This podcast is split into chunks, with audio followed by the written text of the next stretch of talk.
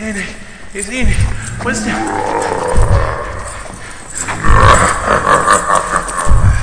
Hast du wirklich geglaubt, dass du mir entkommen kannst? Und ob ich das glaube. Na komm. Hast du wirklich geglaubt? Jetzt kämpfe. Oh, du willst kämpfen. Kämpfe. So, und so, und so.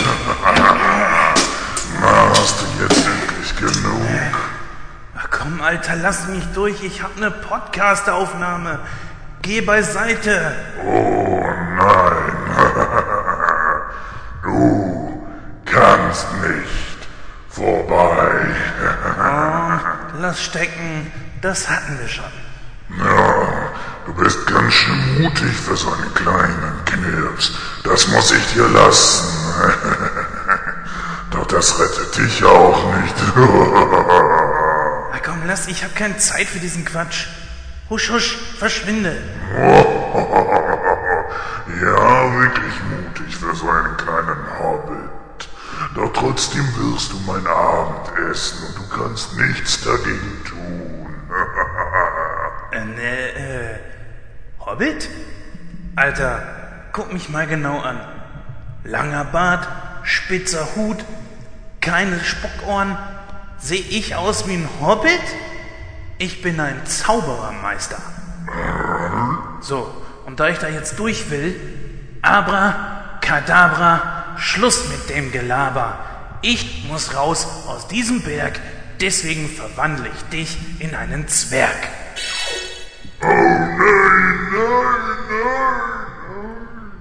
So, und wer ist jetzt der Zwerg? Hä? Verdammt, das nächste Mal werde ich mich um eine einfache scheiß Statistenrolle. So ein Mist hier. Ach, verdammt nochmal, ich gehe zu einer Zeitarbeitsfirma.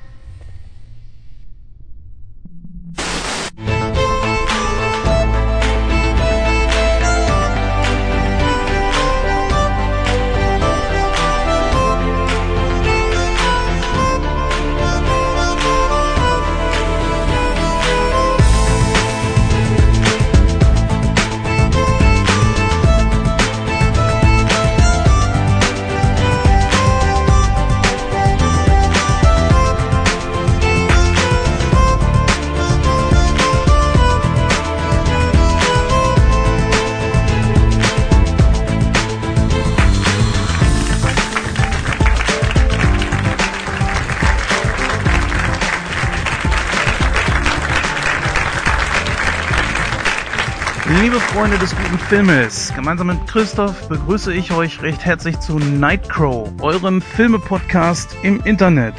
Ja, liebe Zuhörer, ich bin der Christoph und auch ich begrüße euch wieder ganz recht herzlich zu unserer neuen Ausgabe von Nightcrow und wir haben auch heute wieder ein ganz interessantes Programm für euch zusammengestellt, was uns der Jens jetzt sicherlich näher erläutern wird. Richtig. Zum einen haben wir die neuesten Filmstarts im Gepäck. Dann haben wir ein Classics Review für euch, nämlich äh, den ja noch nicht ganz so alten Film Der Hobbit, eine unerwartete Reise aus dem Jahr 2012 und zwei Previews zu den Filmen Das erstaunliche Leben des Walter Mitty und passenderweise zu unserem Classics Review die Fortsetzung vom Hobbit Smaugs Einöde. Am Schluss werfen wir in passenderweise noch einen kleinen Ausblick auf den dritten Teil. Ja, dann starten wir mit unserer neuen Rubrik, die wir einfach mal lustigerweise Diskussionen für Millionen genannt haben, wo es um Themen rund um das Filmbusiness geht.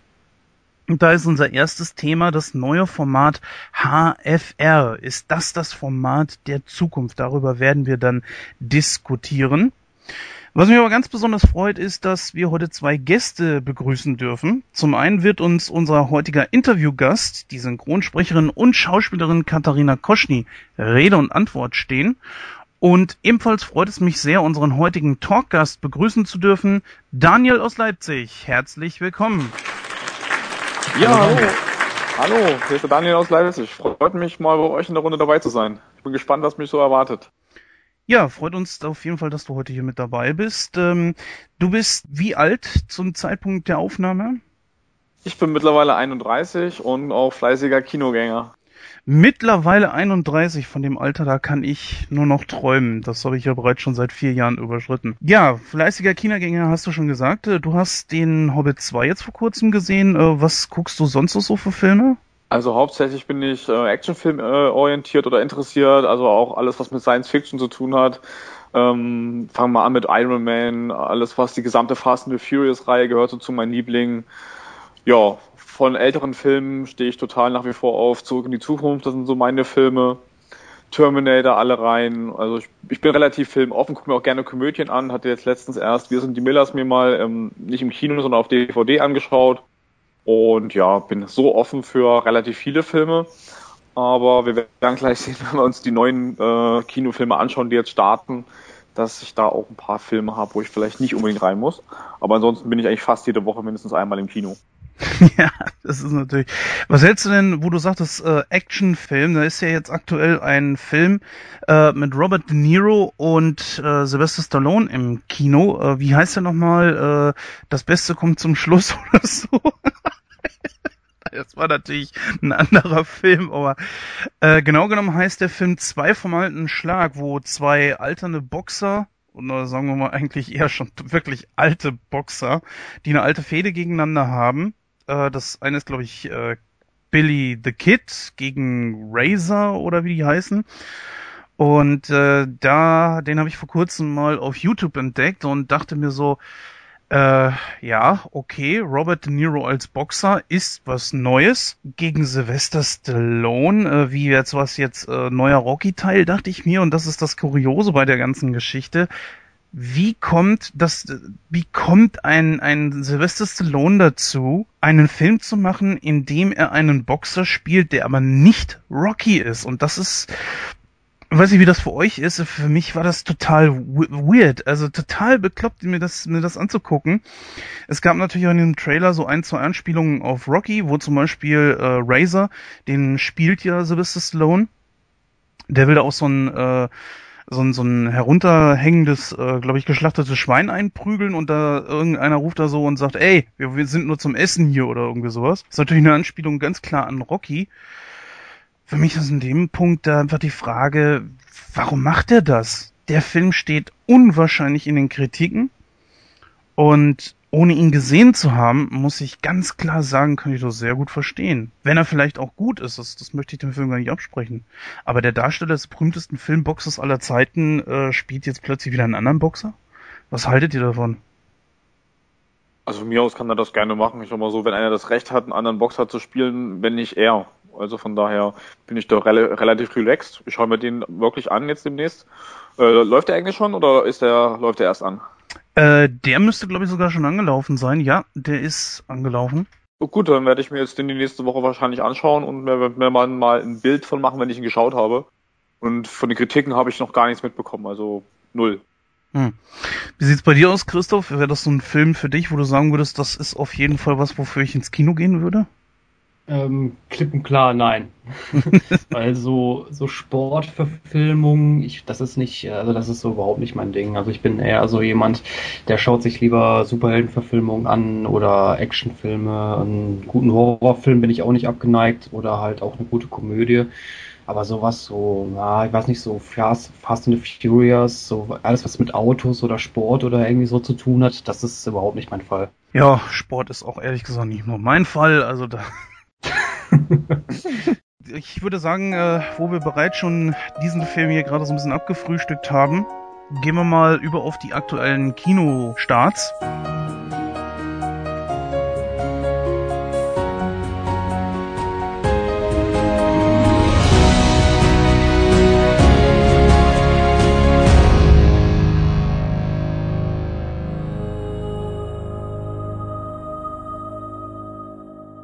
Paranormal Activity ist angelaufen seit dem 2. Januar 2014. Ähm, ihr hört natürlich diesen Podcast hier etwas später, äh, als wir ihn jetzt aufnehmen. Von daher äh, verzeiht uns, falls es eine kleine Diskrepanz da gibt. Mal kurz hier zur Inhaltsangabe. Der junge Jesse erfährt, dass die ältere Dame, die unter ihm wohnt, ermordet worden ist, nachdem die Polizei und die Sanitäter äh, abgezogen sind, betritt er in Begleitung von Freunden die Wohnung der Toten, weil er neugierig ist, was der Grund für den Mord sein kann. Allerdings stellen die Jugendlichen schnell fest, dass das Leben der Dame offenbar viel interessanter ist als äh, ihr Tod. Ihre Wohnung ist voll ungewöhnlicher okkulter Gegenstände und ominöser Videokassetten. Jesse findet äh, jedoch sogar ein Foto von sich. In der anschließenden Nacht hat er heftige Albträume. Zu einer gro zu seiner großen Überraschung erwacht er am Morgen mit einer Bisswunde am Arm. Er muss etwas, ähm, es muss etwas mit ihm geschehen sein, aber er hat keine Erklärung dafür. Nach all den rätselhaften Veränderungen machen sich Jessys Angehörige immer größere Sorgen und suchen Rat bei Ali, die als Kind bereits eine Begegnung mit dem Bösen hatte. Ja, Paranormal Activity, die gezeichneten, ist, glaube ich, äh, sogar schon der fünfte Teil dieser Reihe. Ähm, irgendwas für euch oder sagt ihr, ne, das können wir sparen? Ja, also ich weiß nicht, also so von der Beschreibung her hört sich das ja eigentlich recht interessant an, aber, aber ich glaube, das wäre jetzt nicht so ein Film, den ich mir jetzt unbedingt im Kino anschauen würde. Also wenn der mal irgendwie im Free TV laufen würde, da würde ich mir den vielleicht mal angucken, wenn gerade nichts anderes läuft oder so. Aber das, wie gesagt, das ist jetzt nicht so ein Film, den ich mir unbedingt im Kino anschauen muss oder den ich mir jetzt auf Blu-ray oder DVD besorgen würde. Also mich hat die Beschreibung jetzt weniger gereizt als der Trailer. Also den Trailer fand ich ganz cool, den habe ich letztens auch, glaube ich, vor dem Hobbit ist der gelaufen. War so auf meiner engeren Wahl, aber ob ich ihn letztlich gucke oder nicht, entscheidet eigentlich so ein bisschen Lust und Zeit. Ich finde es nicht schlimm, wenn ich ihn verpasse, finde es nicht schlimm, wenn ich ihn gucke, also ich bin da relativ offen, gucken wir mal. Und es ist so ein bisschen wie bei Final Destination irgendwie so die, die Zahl, wenn du sagst, Teil 5, das habe ich auch gehört schon, der fünfte Teil, da fehlen mir mindestens schon mal zwei oder drei.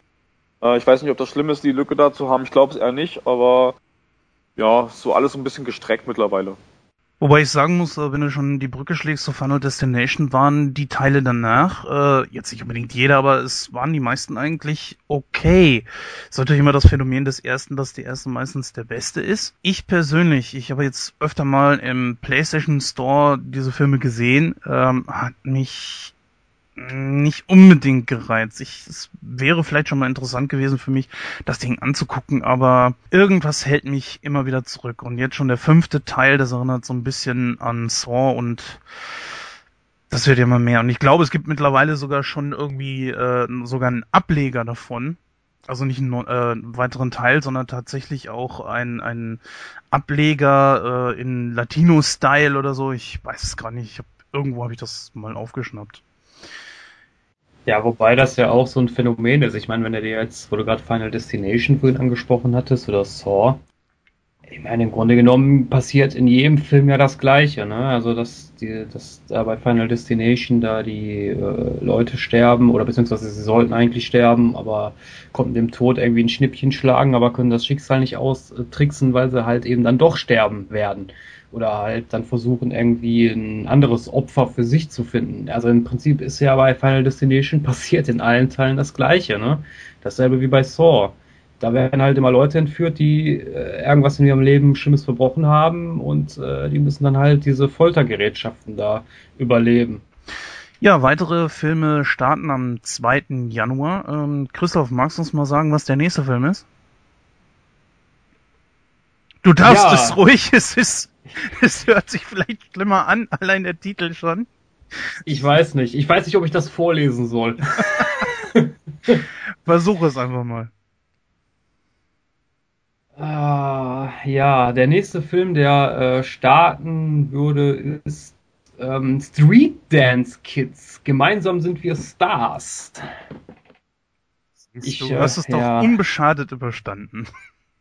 Ja, ich weiß nicht. Also das Genre ist so einzuordnen, Komödie, Drama, so die Ecke, aber für mich hört sich das irgendwie an wie so eine wie so ein Highschool-Musical-Kram. ich weiß. Wir nicht. würden mehr über den Film erfahren, wenn du vielleicht mal vorlesen würdest, was da steht. Ach, jetzt was mich jetzt so überfordert gerade. Jetzt äh, mal so ein bisschen off-topic.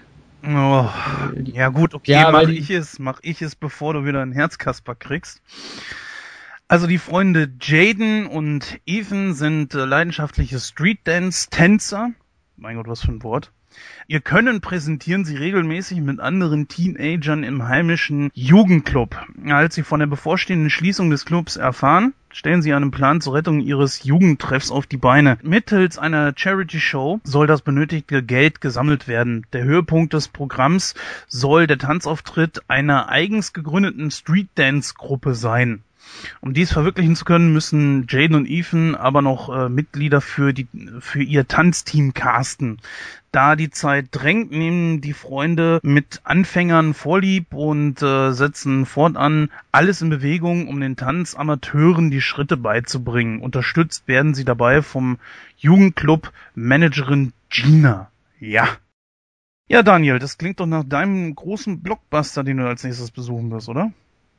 Natürlich, bei so einem Film auf jeden Fall.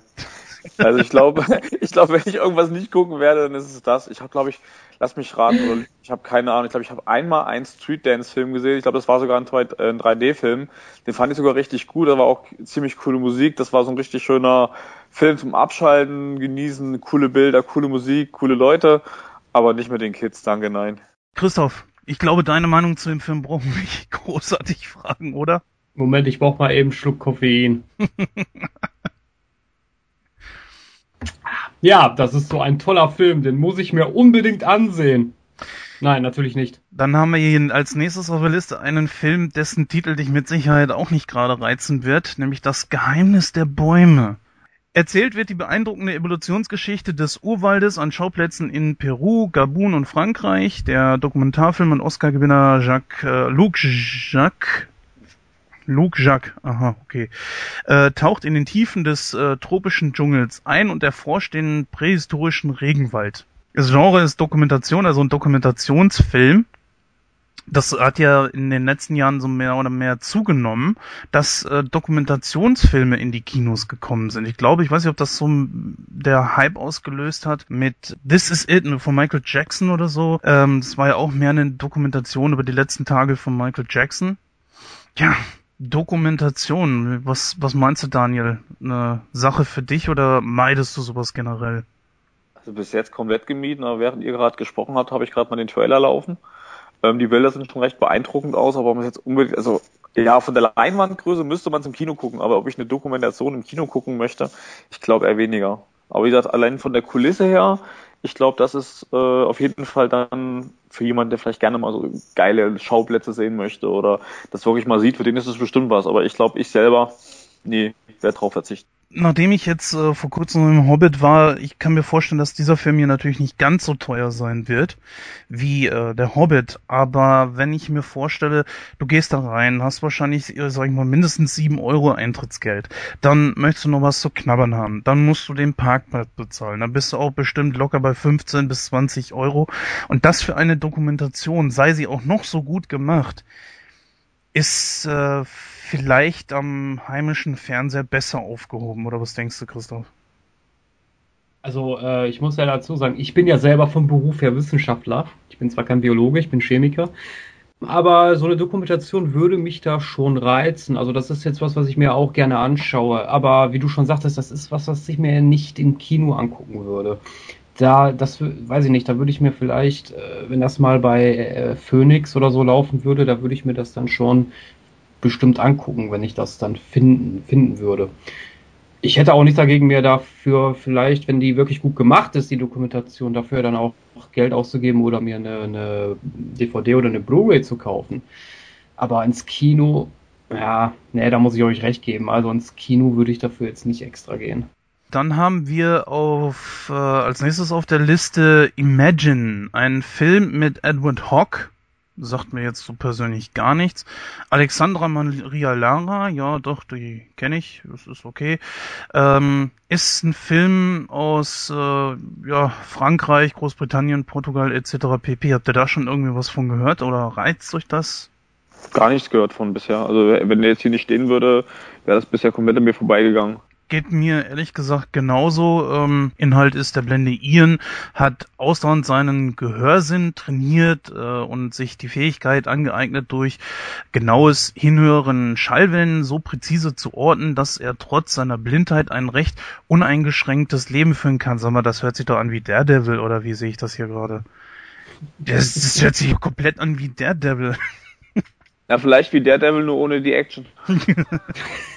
genau. In Daredevil war Action. Vielleicht ein bisschen. Aber hier ist wirklich gar nichts. Also wenn ich das Bild sehe und das, was da steht, nein, da ist keine Action dabei. Ganz ehrlich gesagt, bei dem Titel, also bei dem äh, Poster des Films hier, also man verspüre ich auch nicht die geringste Lust, da irgendwie reinzugehen, beziehungsweise würde ich auch sowas damit dann gar nicht verbinden. So, ähm, dann haben wir hier noch, und ich glaube, da gehen wir mal im, im Schnelldurchschritt durch, äh, das merkwürdige Kätzchen. das ist so, so geil. Aber das Bild ist natürlich noch eine Stufe besser als das andere. Das Bild ist wirklich nicht schlecht, ja, das muss ich sagen, aber das ist Was soll das sein? Eine neue Catwoman-Verfilmung? Nee, aber die, nee, aber die Filme werden auch immer kürzer. Wenn ich mir die Spielzeiten angucke, desto weiter du vorliest, desto kürzer werden die Filmspielzeiten. das ist jetzt auch kein Wunder.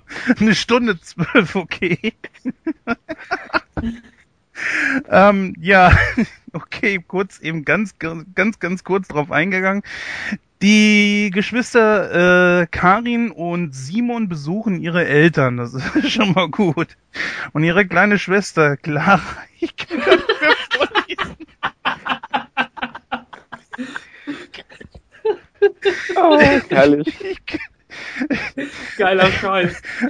Es wird durch die Waschmaschine repariert, zum Mittag gegessen, die Kleidung, die Kleidung gefeg, äh, gepflegt, schlicht der, der Tag miteinander verbracht lassen muss. Ich gehe zum nächsten Film, sonst kriege ich Depression.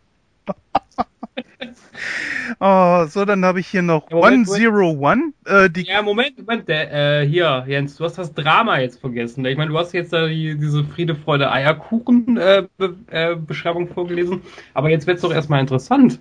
Ja, was denn? Pass mal auf, die Gesprächsthemen reichen von Operationen an Lungenflügeln bis zur korrekten Haltung eines Haustieres. Während Katze und Hund durch die, Ra durch die Räume streifen, geht die Familie ihrem Alltag nach, bis am Abend weitere Verwandte zum gemeinsamen festlichen Abendessen kommen. Eine Daily Soap, oder? Eine Daily Soap auf einen Film reduziert. Genau, so kann man das zusammenfassen. Ich habe einen Hund, ich gucke mir keinen Film an, der heißt das merkwürdige Kätzchen. Punkt. Das merkwürdige Kätzchen. So, okay. Huh, ganz ruhig. Als nächstes haben wir One äh, Zero One. Die Geschichte von Cyber Sissy und Pepsi. Sieht dir dieser Titel aus? Das ist so geil. Das wird ja immer schlimmer. Ey, ihr müsst euch das mal angucken. Verleiher ist Missing Films. Missing Films. Aber das Filmposter ist auch wieder richtig gut, ne? Das könnte man sich echt neben das merkwürdige Kätzchen echt in die Wohnung legen.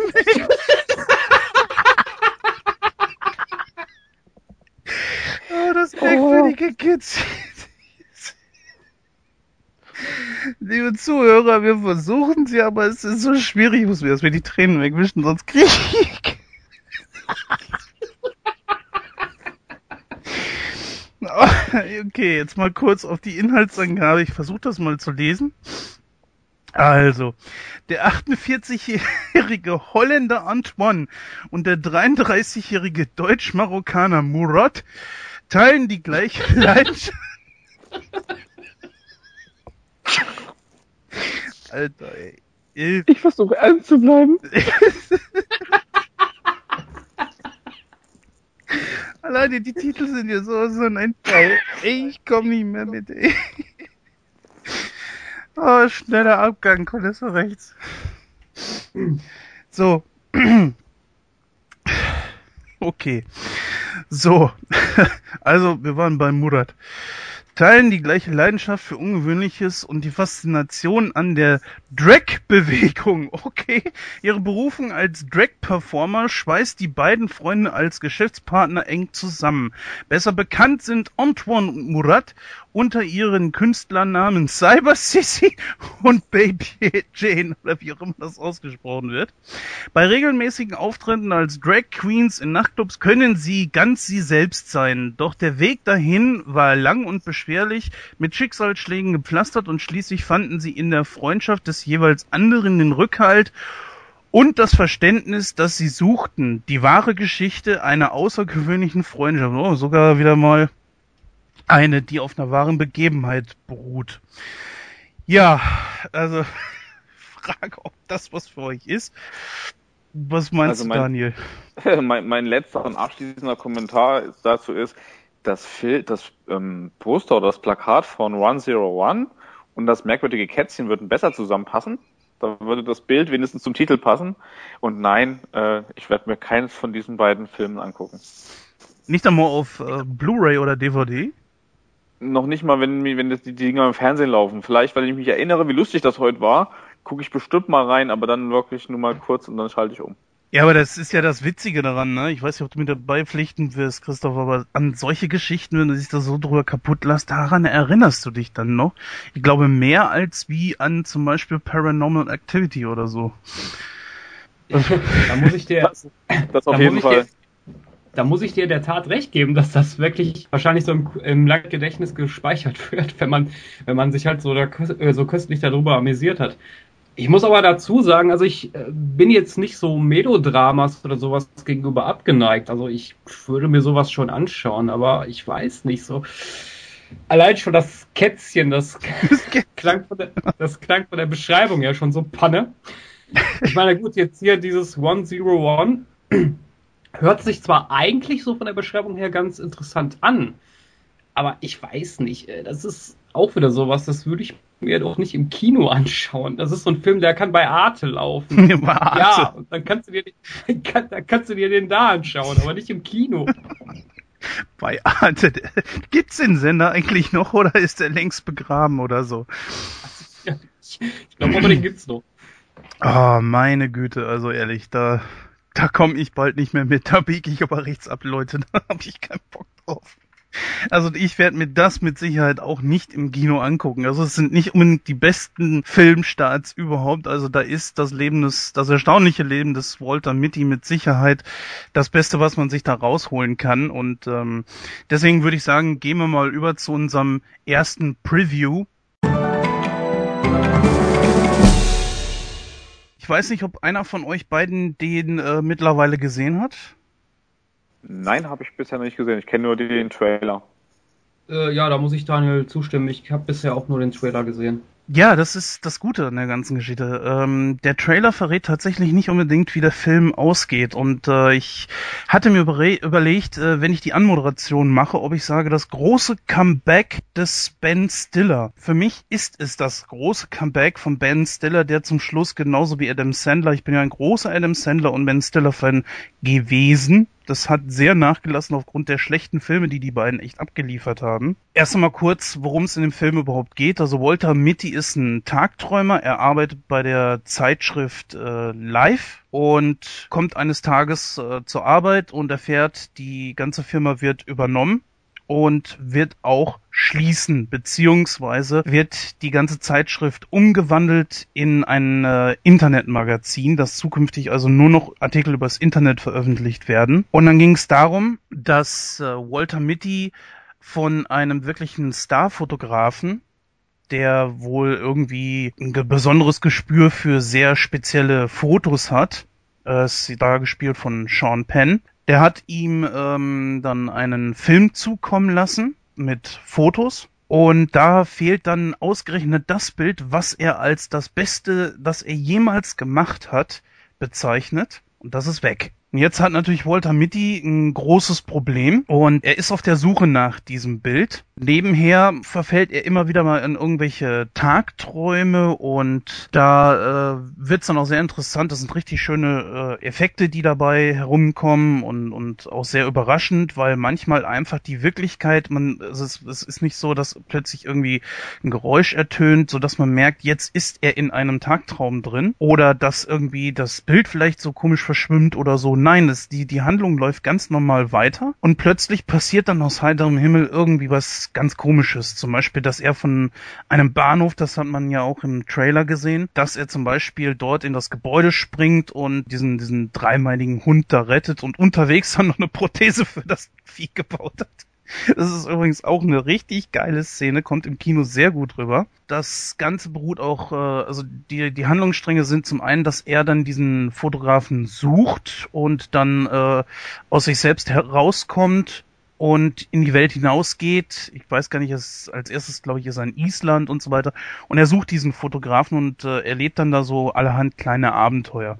Und so allmählich verfliegen diese Tagträume. Also sie haben im späteren Verlauf überhaupt gar keine große Bewandtnis mehr. Und diese Tagträume hat er eigentlich deswegen wahrscheinlich auch, so habe ich es interpretiert, weil er sich so ein bisschen zurückgesetzt fühlt und kommt durch diese Tagträume dann, fühlt er sich als was Besonderes. Das merkt man ja auch auf die Art und Weise, was da für Geschichten laufen.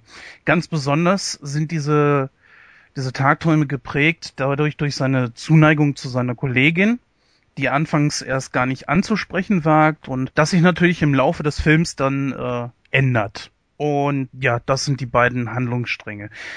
Ich möchte gar nicht weiter auf den Film eingehen, man soll ihn sich wirklich im Kino angucken und ihr werdet immer wieder überrascht sein und ihr werdet vor allen Dingen ähm, also überrascht von der Handlung, weil sie immer wieder andere neue überraschende Wendungen nimmt und das ist eine der großen Stärken dieses Films. Noch größere Stärken für mich als Fan von Ben Stiller ist, dass dieser Film sowas von alltägliche Witze mit sich bringt. Das ist so, so, das, das könnte jedem von uns irgendwo passieren. Und da muss nicht gekackt, gefurzt, angepisst, gekotzt und was weiß ich noch alles werden, wie zum Beispiel in den äh, letzten Filmen von Adam Sandler, wie zum Beispiel in Kindsköpfe 2. Und das ist eine der großen Stärken dieses Films. Dieser Film besticht vor allen Dingen durch die schauspielerischen Leistungen von Ben Stiller, der damit nicht nur zeigt, dass er mal wieder vernünftige Filme drehen kann, sondern auch, dass dieser, dass er ein wahnsinnig guter Schauspieler ist, der auch mehr als nur Komödien machen kann. Also ich kann diesem Film definitiv nur empfehlen. Ich würde mal sagen, äh, so prozentual würde ich diesem Film sogar 90 Prozent geben. Also eine wahnsinnig hohe Zahl und ein Kinobesuch ist definitiv nur zu empfehlen. Ähm, anbei ist das natürlich auch ein Remake. Es gab äh, ja schon mal eine Verfilmung äh, dieses Buches. Und zwar hieß es damals das Doppelleben des Walter Mitty. Die Geschichte ist äh, ähnlich, wenn auch äh, sie für den Film mit Ben Stiller jetzt natürlich ein bisschen umgeschrieben wurde. Ich bin jetzt bei deinen Ausführungen ein bisschen überrascht, weil als ich den Trailer gesehen habe, ist mir das gar nicht so, oder kam zumindest bei mir nicht so der Eindruck rüber, dass das eine Komödie ist. Ich hatte eigentlich mehr so den Eindruck, dass das so ein, ja, so eine Art Drama, sag ich jetzt mal, darstellen soll. Also ich fand den Trailer sehr, sehr gut, möchte ich dabei sagen. Ähm, aber wie gesagt, für mich kam das nicht rüber wie eine Komödie. Ich, ich weiß nicht, wie das bei dir war, Daniel. Wie hattest du da so den Eindruck? Äh, weder noch. Also ich war so ein bisschen hin und her gerissen. Also es hat mich irgendwie, äh, der Trailer, den fand ich auch nicht schlecht, aber irgendwie so richtig rein wollte ich nicht. Und jetzt, wo ich Jens so zugehört habe und was er so empfiehlt, überlege ich jetzt vielleicht doch da reinzugehen. Äh, da er nochmal eine Frage fand. Ich habe so ein bisschen Angst gehabt oder warum ich nicht reingehen wollte. Ich dachte, das wird so wieder so was Langatmiges, eher so eine Langeweile Filmgeschichte. Das hörte sich jetzt bei deiner Vorstellung nicht so an ich muss sagen, dass der Film schon ein paar gewisse Szenen hat, die zum Beispiel ein paar Sekunden auf, auf, auf das Gesicht zum Beispiel von, von Ben Stiller zeigt. Dieser Film hat wenig Komik, dafür aber gute. Also, ihr müsst es aus meiner Sicht sehen. Ich, äh, wer Kindsköpfe 2 gesehen hat zum Beispiel, da, da wird wirklich angepinkelt, gekackt, gekotzt und so weiter. Das ist, diese, diese Witze, die kann ich mittlerweile nicht mehr sehen. Das ist unterstes Dschungelcamp-Niveau, sag ich mal was ich mittlerweile A nicht mehr lustig finde und B auch, ähm, wo ich mir auch ehrlich gesagt ziemlich verarscht vorkam. Und in diese Kerbe hat äh, eine Zeit lang, wenn auch nicht ganz so schlimm wie Adam Sandler, aber Ben Stiller auch geschlagen. Diesen Part hat er jetzt komplett verlassen. Dieser Film lebt allein von seinem Feeling her. Und das ist einfach wahnsinnig gut. Du wächst mit diesem Charakter mit. Irgendwann verschwinden diese Tagträume komplett. Und man fühlt eigentlich auch, warum sie plötzlich verschwinden. Im Trailer sieht man ja eigentlich nur, wie er wirklich viele Tagträume hat und man könnte sich jetzt denken, so, das ist jetzt ähnlich wie Klick. Man hat jetzt ja eine Situation und das wird die ganze Zeit irgendwie über den Film bestimmen und auch die, die Komik des Films. Aber ist tatsächlich nicht so. Ähm, es sind zwar witzige Szenen dazwischen, aber ähm, sind nicht so brachial überzogen, wie, wie es sonst so in anderen Filmen von äh, Ben Stiller oder auch Adam Sandler ist. Und alleine nur, ja, äh, eine Tragödie ist es jetzt nicht, ein Drama ist es jetzt nicht, aber dieser Film nimmt äh, ziemlich viele überraschende Wendungen. Ich möchte an dieser Stelle natürlich niemandem das Kinovergnügen äh, nehmen, sich diesen Film dann anzugucken und auch überrascht zu werden, aber ähm, das alleine macht den Film sehenswert. Ob das jetzt wirklich nur dazu da ist, dass man den Film nur einmal guckt, weil da wirklich viele äh, Wendungen drin sind, die man so eigentlich gar nicht erwartet. Aber ansonsten, wie gesagt, kann ich den Film nur empfehlen. Für mich das Schauspiel-Comeback aus einer Reihe von Grützefilmen von Ben Stiller, sag ich mal, so dass ich sage, jawohl, der Mann hat es immer noch drauf, äh, Filme zu drehen. Und jetzt sage ich euch mal, was das größte Manko des Films ist, ist für mich persönlich. Lieber Ben Stiller, bitte weg mit den grauen Haaren. Der Mann ist über 40, Mitte 40, glaube ich, äh, oder Ende 40 sogar, ich weiß es jetzt nicht gerade, aber ähm, es passt nicht zu ihm und es war auch für diesen Charakter jetzt nicht irgendwie notwendig, dass er großartig älter wirkt. Wie gesagt, ich gebe diesem Film 90 äh, Prozent und äh, empfehle, guckt ihn euch im Kino an, solange noch Zeit ist. Ja, liebe Zuhörer, das waren soweit die neuesten Kassenschlager und Kinohits, die diesen Monat im Kino laufen. Ich hoffe, ja, da war vielleicht das ein oder andere Interessante für euch dabei. Nichtsdestotrotz wollen wir jetzt natürlich weitermachen in unserem, in unserem Programm. Und ja, wir begrüßen an dieser Stelle unseren heutigen Stargast, nämlich Synchronschauspielerin Katharina Koschny.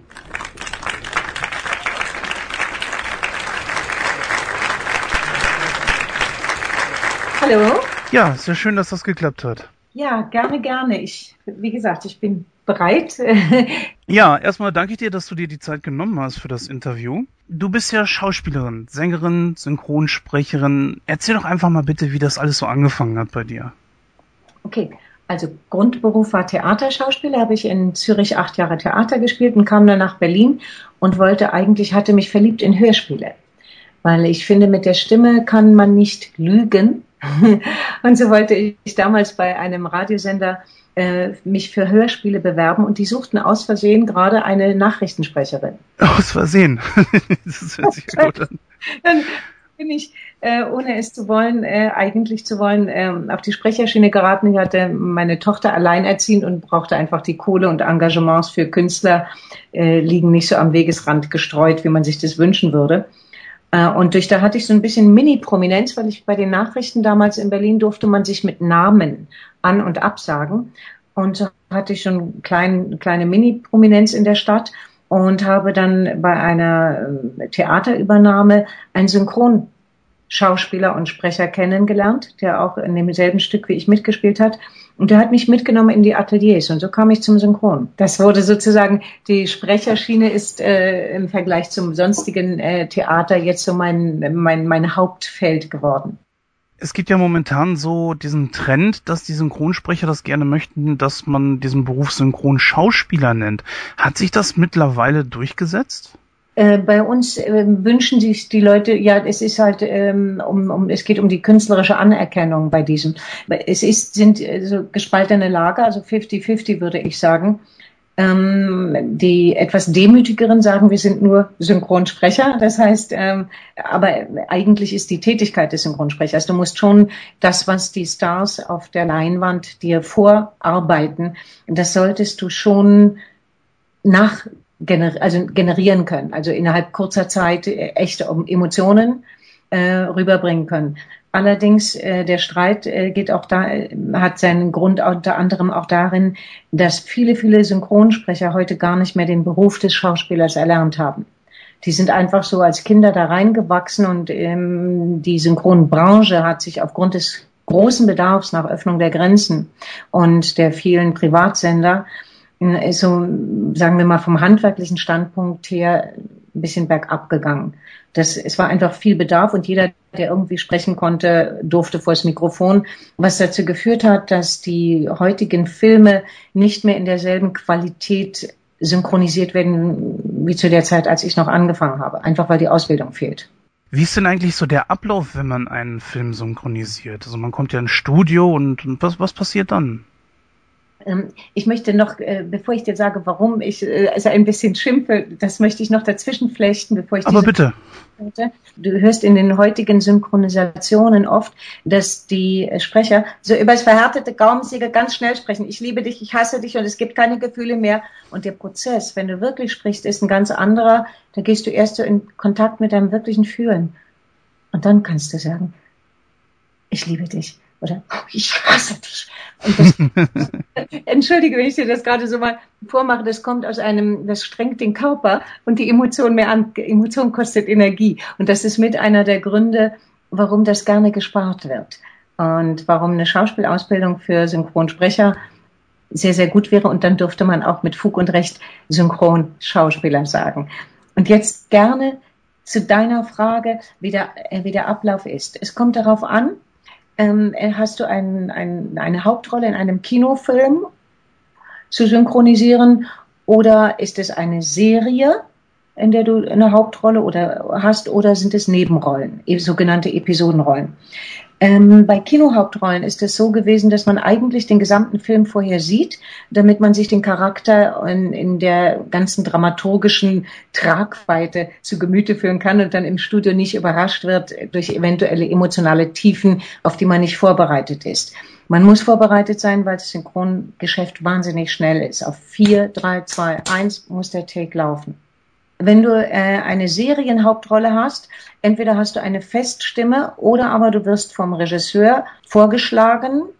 Und je nachdem, wie die Redakteure oder Supervisor deine Stimme finden, wählen sie dich dann aus bei einer Serienhauptrolle äh, hast du, siehst du den Film nicht vorher, aber da kann man sich sozusagen reinfühlen in den Charakter und da wird ja auch dann, werden ja viel mehr Folgen gedreht als bei einem Kinofilm. Und bei Episodenrollen, das ist eigentlich ähm, sehr viel schwerer. Du kommst ähm, einfach so ins Studio, Früher lagen noch die, die Dialogbücher vorne draußen, also im, im Wartraum. Heute nicht mehr. Das heißt, du kommst rein.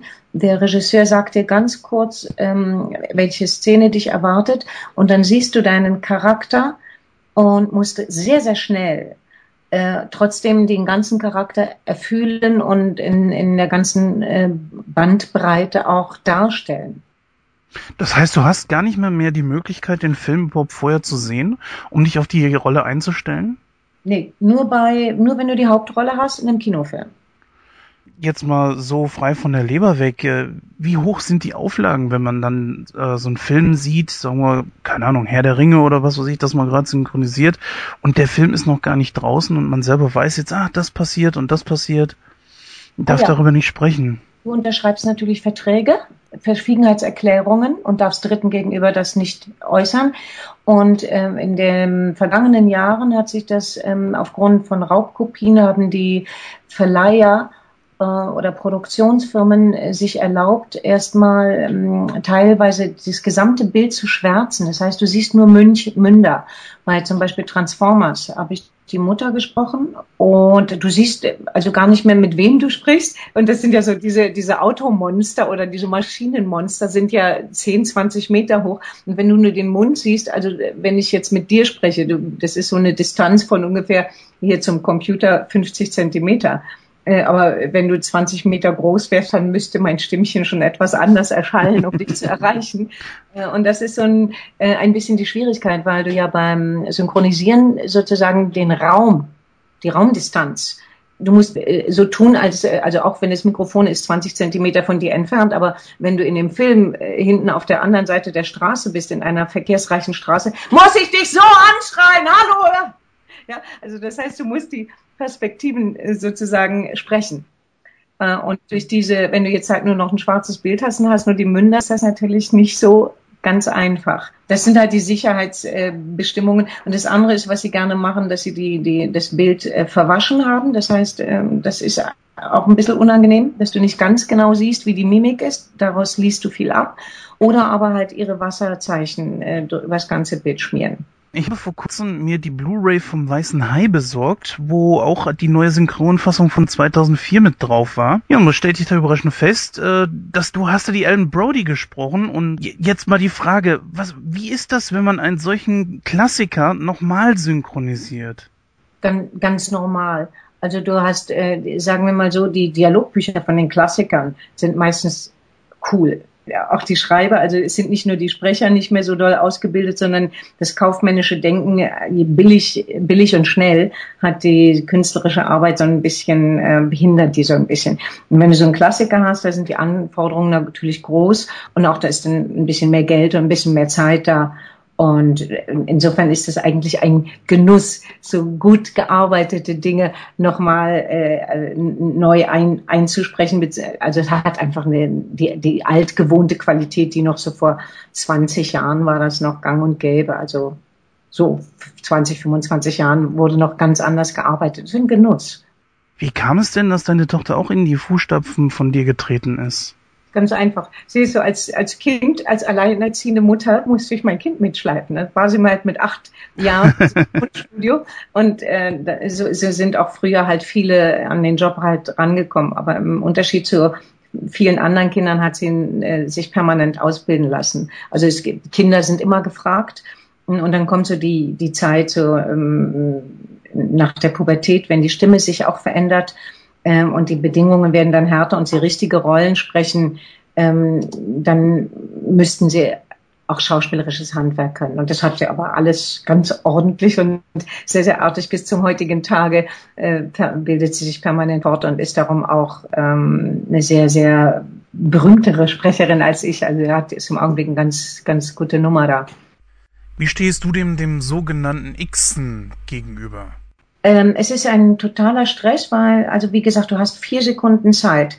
Ähm, dann läuft der Take. Du siehst den Take und innerhalb, äh, wenn du den Take gesehen hast, dann musst du in den vier Sekunden erstens den Text verstehen, ähm, dann den Dialogpartner dir vorsprechen, damit es so klingt, als ob du antwortest und du musst wissen, von wo du kommst und wohin der Text geht.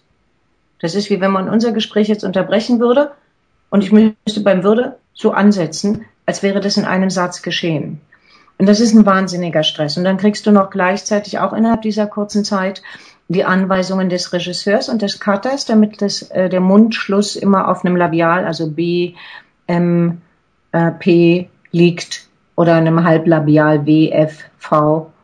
Ja, und also das muss so passen, damit es so aussieht, als ob der äh, Xen ist ein großer Stress. Du kommst nicht so wirklich so in den Dialog, weil der Partner hat ja so ein paar Komponenten, die du vielleicht so gar nicht, gar nicht hättest, weißt du, was es sehr frisch machen würde unter Umständen. Also Xen ist doof. Xen ist doof.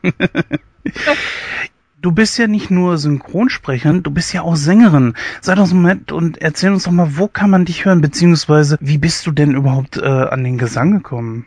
Ah, persönliche Geschichte. Durch Liebeskummer. Durch schweren, schweren Liebeskummer. Das ist ein, wirklich eine süße Geschichte, die ist aber etwas länger. Ich weiß gar nicht, ob du die, ähm, ob du die hören willst. Aber bitte, bitte, auf jeden Fall. Also mein letzter Liebhaber aus Zürich ähm, äh, wurde nach mir schwul. Und dann hat er mich mal in Berlin besucht, als ich hier nach Berlin zurückgegangen äh, bin, in meine Heimatstadt. Und wir liefen so in der Hauptstraße, da gibt es so einen schwulen Café, jenseits Café oder äh, das andere Ufer hieß es, genau. Und da saß ein Pianist. Es hieß wirklich das andere ja, ja. Ufer.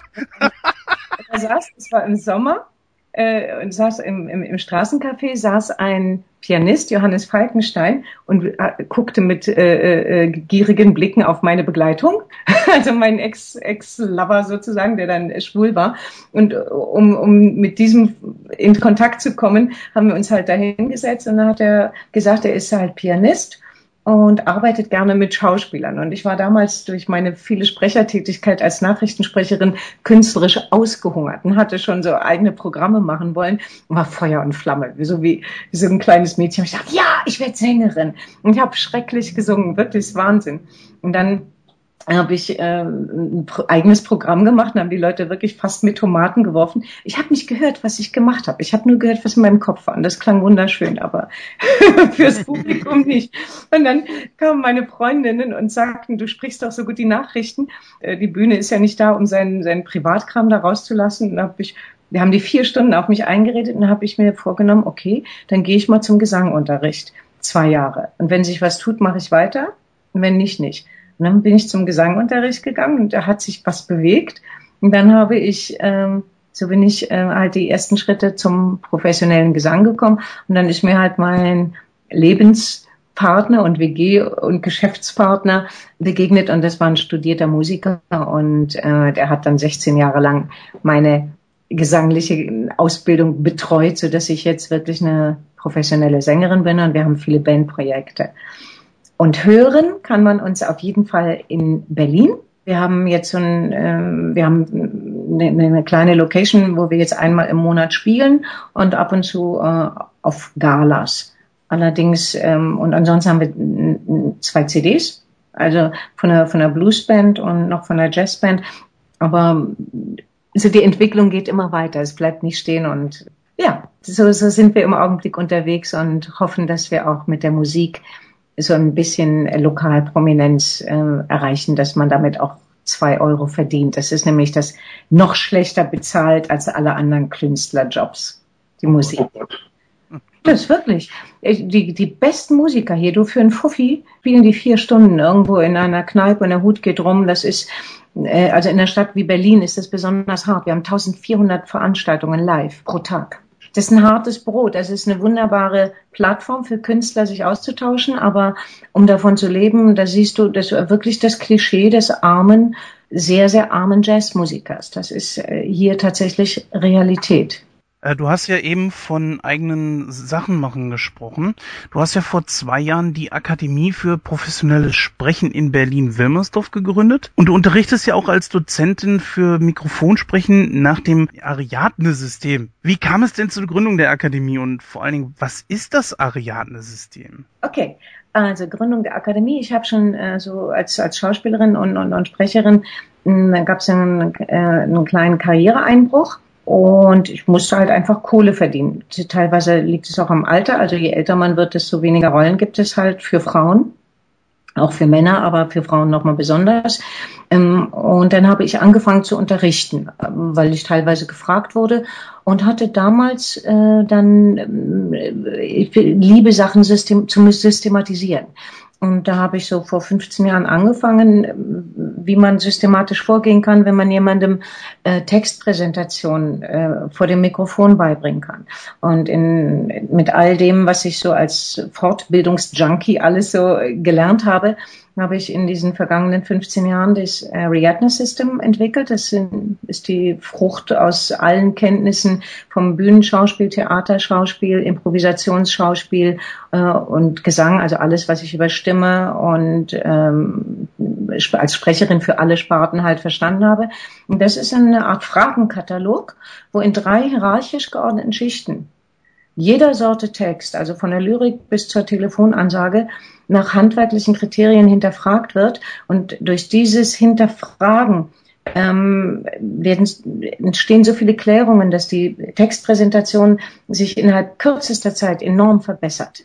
Und da ich ähm, jetzt so vor, vor drei Jahren fing das so an, halt wohl eben auch aus Altersgründen, wo die Jobs halt immer weniger wurden. Und da habe ich dann, ähm, wollte ich mich mehr auf Unterricht stürzen und habe dann so als alternde Schauspielerin kurz vor Hartz IV ein Existenzgründungsseminar besucht.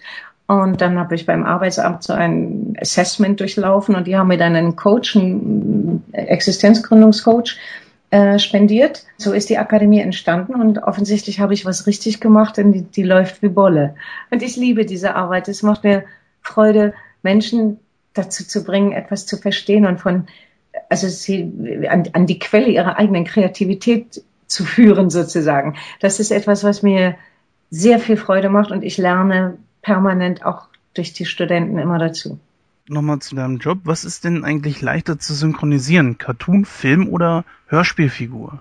es hat alles seine äh, speziellen Herausforderungen. Leichter kann man so nicht sagen. Man muss sich auf bestimmtes Medien einlassen. Also bei ähm, Cartoons muss man, habe ich ein einziges Mal einen Fehler gemacht bei äh, Country and City Maus mit einer äh, Stimmcharge zu, Stimmcharge zu sprechen, so eine Maus. Ne? Und über einen längeren Zeitraum macht die Stimme kaputt. Ähm, ansonsten finde ich, egal was es ist, die Authentizität wichtig. Also selbst wenn ich Billigwerbung spreche, was ich mal gemacht habe, so für die Amigos im Fernsehen, RTL, ich versuche dem, dem Kunden insofern gerecht zu werden, dass ich ihm ähm, ja, dass ich eine Begeisterung oder oder das, dass wenn man Volksmusik, dass ich versuche mich hineinzuversetzen, wer hört es und warum hört es und was bedeutet das für den Menschen. Und in diesem Sinne eine Werbung oder eine Figur zu gestalten, Charaktere, man nennt es im Schauspiel denunzieren, mich niemals drüber zu stellen, sondern da, wo jeder steht, für mich hat alles eine Berechtigung äh, und dem mit meinen Möglichkeiten mich einzuführen und gerecht zu werden. Und nicht zu tun, ah, wie toll bin ich oder wie intelligent bin ich und was ist für ein, für ein blöder Müll, den ihr da äh, gar niemals. Würdest du denn sagen, dass es als äh, Sprecher gut ist, wenn man standardmäßig einem, sagen wir mal, Hollywood-Schauspieler seine Stimme leiht? Oder ist es besser, dass man verschiedene Leute synchronisiert, als wie auf eine festgelegt zu werden? Für deine Brieftasche ist das super, super gut, weil aus diesem, äh, wenn du einen Hollywood-Star sprichst, vollkommen sehr, sehr viele Folgeaufträge, weil die Leute wollen das, was sie gehört haben, nochmal hören. Ja, und die Vielfältigkeit äh, ist sogar, äh, also du kannst sogar manchmal das Glück haben, dass du gerade, wenn du sozusagen eine Feststimme hast, vielfältigere Aufgaben kriegst. Ähm, ansonsten ist das so, wie soll ich sagen, die die Branche, also gerade die Sprecherbranche, man kann relativ gut Geld verdienen, ähm, wenn man drin ist, aber um drin zu sein, musst du so einen Wiedererkennungswert haben. Und das geht am besten halt über einen Star, den die, den die Leute kennen und die wollen keine Risiken eingehen. Weißt du, wenn du eine Werbung sprichst oder einen Imagefilm, äh, haben die Leute ein bestimmtes Hörbild und die Hörbilder, die die Leute im Kopf haben, die äh, generieren sich aus dem, was sie mal am meisten hören. Und das, was einem bekannt vorkommt, erscheint einem richtig. Also es, ähm, wie es, ja, man, man sieht dann eben oft dieselben weil, und, und nicht, nicht vielfältige Leute. Für die Arbeit selber ist es kein, überhaupt nicht schädlich, im Gegenteil. Da sprichst du etwas an. Ähm, ich, wenn ich mir so Filme anschaue, dann höre ich sehr oft die gleichen Synchronstimmen. Würdest du da eigentlich sagen, dass es der Branche irgendwie am talentierten Nachwuchs fehlt? Oder wie kommt es, dass man eigentlich immer einen ganz bestimmten Kreis an Sprechern so oft einsetzt? Wir kümmern uns ja sehr um den Nachwuchs, Herr Kunzendorf und ich. Ähm, und ähm, das liegt an der Risikobereitschaft. Du, äh, die, die Bedingungen.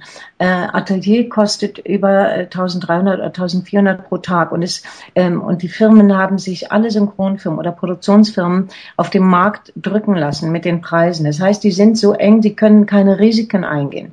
Und wenn du jemanden kennst und weißt genau, wie der funktioniert, kann dir nichts passieren. Ich, ähm, ich kann dir ein Beispiel erzählen, was es vielleicht ähm, für dich deutlicher macht. Ich habe eine, äh, mal als Produzentin und äh, ein, eine Serie von Werbespots produziert. Mhm. Und brauchte einen Sprecher für den Abbinder. Also das ist der Sprecher, der in jedem Werbespot immer der, dieselbe Sache sagt. War eine Aufnahmeleiterin vom Synchron einen Sprecher empfehlen lassen. Und dann kam der und du kriegst eine Layout, eine Buyout-Gage. Ne? Und dann kam der und hast ein bestimmtes Budget. Und er konnte das nicht.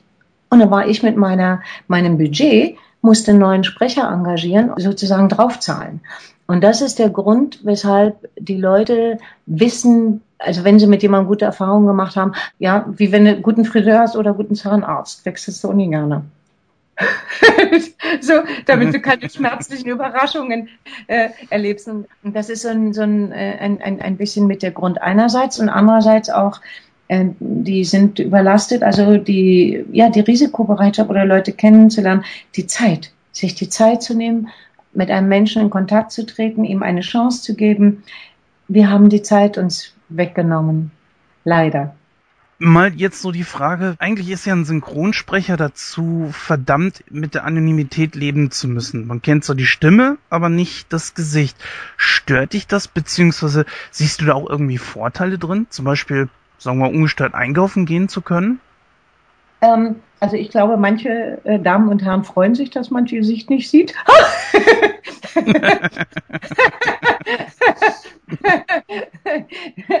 ähm, ähm, äh, und, ja, das ist natürlich letztendlich ist eine Freiheit, aber ähm, das hat sich in einem Augenblick ist die die Aufmerksamkeit der Öffentlichkeit sehr auf Synchron. Also es gibt schon viele, die ähm, dann auch mit Gesicht äh, in, oder in Interviews zu sehen sind. Also meine Tochter ist ganz viel äh, in, auf, auf Buchmesse in Frankfurt oder in Leipzig und und auch internetmäßig. Also da ist schon auch durch die neuen Medien Internet sowieso viel viel Gesicht dabei. Ja, das ist ähm, äh, aber natürlich, ich habe so, als ich mal so ein, so ein, Stückchen Serie oder Theater gespielt habe in Zürich, da hast du dann schon Leute, die dich beim Einkaufen erkennen. Ich glaube, so im Normalfall sind die Leute ja meistens freundlich. Äh, und da ist es nicht, nicht, nicht störend, sondern fühlt sich halt ein bisschen zu Hause. Aber na klar, wenn er jetzt so äh, Brad Pitt heißt oder Angelina Jolie, dann hat das sicherlich andere Dimensionen, die dann nicht mehr so lustig sind. Aber Synchronsprecher, bis dahin kommen sie nicht. Also nicht mal Christian Brückner, der jetzt ja hier ein, also mit seiner eigenen, mit seinem eigenen Verlag ein in der Öffentlichkeit sehr bekannter Synchronsprecher ist. Machst du denn eigentlich noch irgendwas in puncto Schauspielerei? Also bist du noch auf der Bühne zu sehen oder ist das ja leider so, so eine Sache, die äh, auch ziemlich untergeht gegenüber Fernsehen und so weiter? Ich habe aufgehört mit, äh, mit, mit Bühne und Film so ungefähr vor fünf Jahren. Das Einzige, was ich live äh, tue und mit großer Liebe tue, ist halt Gesang, weil das ist das Allerfreiste. Ich habe keinen Regisseur, ich darf selber mein eigener Regisseur sein äh, und all das, was ich tue, mit, und, mit unserer Band zum Ausdruck bringen, das ist für mich Genuss pur. Und das Zweite, was ich live mache, ähm, ist äh, die Literaturlounge. Das heißt, im Augenblick äh, liegt ein bisschen, ein bisschen brach, aber das ist das Zweite, äh, was ich gerne tue. Bühne selber vermisse ich überhaupt nicht weil die, die Möglichkeiten sich selber, wie gesagt, je älter man wird, desto mehr wirst du, so kriegst du einen eigenen Kopf, willst selber kreativ sein. Und ein Schauspieler ist ja so ein bisschen sowas wie ein Dienstleister. Ich, du musst die Vorstellungen des Regisseurs oder der Figur, also die Spielräume, wenn du nicht berühmt bist, äh, sind die Spielräume nicht so groß. Und so als relativ unbekannte Künstlerin kann ich alle emotionalen Spielräume, alle meine Gedanken vollkommen frei gestalten und, und habe einen ganz wunderbaren äh, Zugang und Nähe zum Publikum. Also bei Konzerten ist oft, dass die mich danach umarmen oder so. Das ist, und dann weiß ich, ich habe diese um, im Herzen berührt und das ist total schön. Ja, also ich vermisse da äh, gar nichts. Und Schauspiel habe ich halt ähm, ähm, ich habe zwei Jahre lang kein Casting mehr gewonnen und dann war mir das einfach auch zu blöd, mir, mir vorumpatschen zu lassen im Gesicht und morgens um fünf da irgendwie aufzustehen und mein Köfferchen für irgendeine kleine Rolle hinzutragen und die Gagen sind auf ein Zehntel runter. Also das war, das war nicht schwer, sich davon zu verabschieden. Äh, es ist ja jetzt ähm, abschließend die letzte Frage. Es ist ja jetzt so, dass am Abspann eines jeden Films dass dort die Sprecher mit ihren Namen dann auch genannt werden und den Rollen, die sie haben. Hat das jetzt irgendeinen Einfluss darauf, dass man vielleicht öfter gebucht wird oder ist das eigentlich total egal? Nee, ich finde, es ist ein wunderbarer Respekt, weil die Leistung eines Synchronsprechers ist enorm. Aber ich finde gar nicht, dass es so oft, also ich habe es, sehe es eigentlich äh, relativ selten. Ähm, gebucht nicht die, die Leute, die die Stimmen kennen, kennen die sowieso sowieso. Aber ich finde, es ist ein, ein schöner Respekt, äh, den Leuten im, im Dunkeln sozusagen äh, einfach äh, zu sagen, ja, das war, das war der und der. Ansonsten gibt es äh, Agenturen, die halt wissen, welche Feststimme wo ist und wenn, wenn ein Werbemann einen Spot drehen will oder so, die erkundigen sich dann über die Agenturen. Also das hat äh, mit der Bekanntheit oder so, das hat kein, keine besondere Wirkung außer dass man sich freut und oder als Kollege mal sagt, ach, kick mal, das war der und der. ja, Katharina, damit sind wir auch schon am Ende mit meinen Fragen. Ähm, das war ein wirklich sehr interessantes Interview und ich danke dir, dass du dir die Zeit genommen hast. Ja, ich danke dir auch, Jens. Hat mir Freude gemacht, mit dir zu sprechen und äh, hoffe, dass die Fans auch ein bisschen, äh, auch ein bisschen Spaß haben zu hören oder äh, ja, einen kleinen Einblick zu bekommen.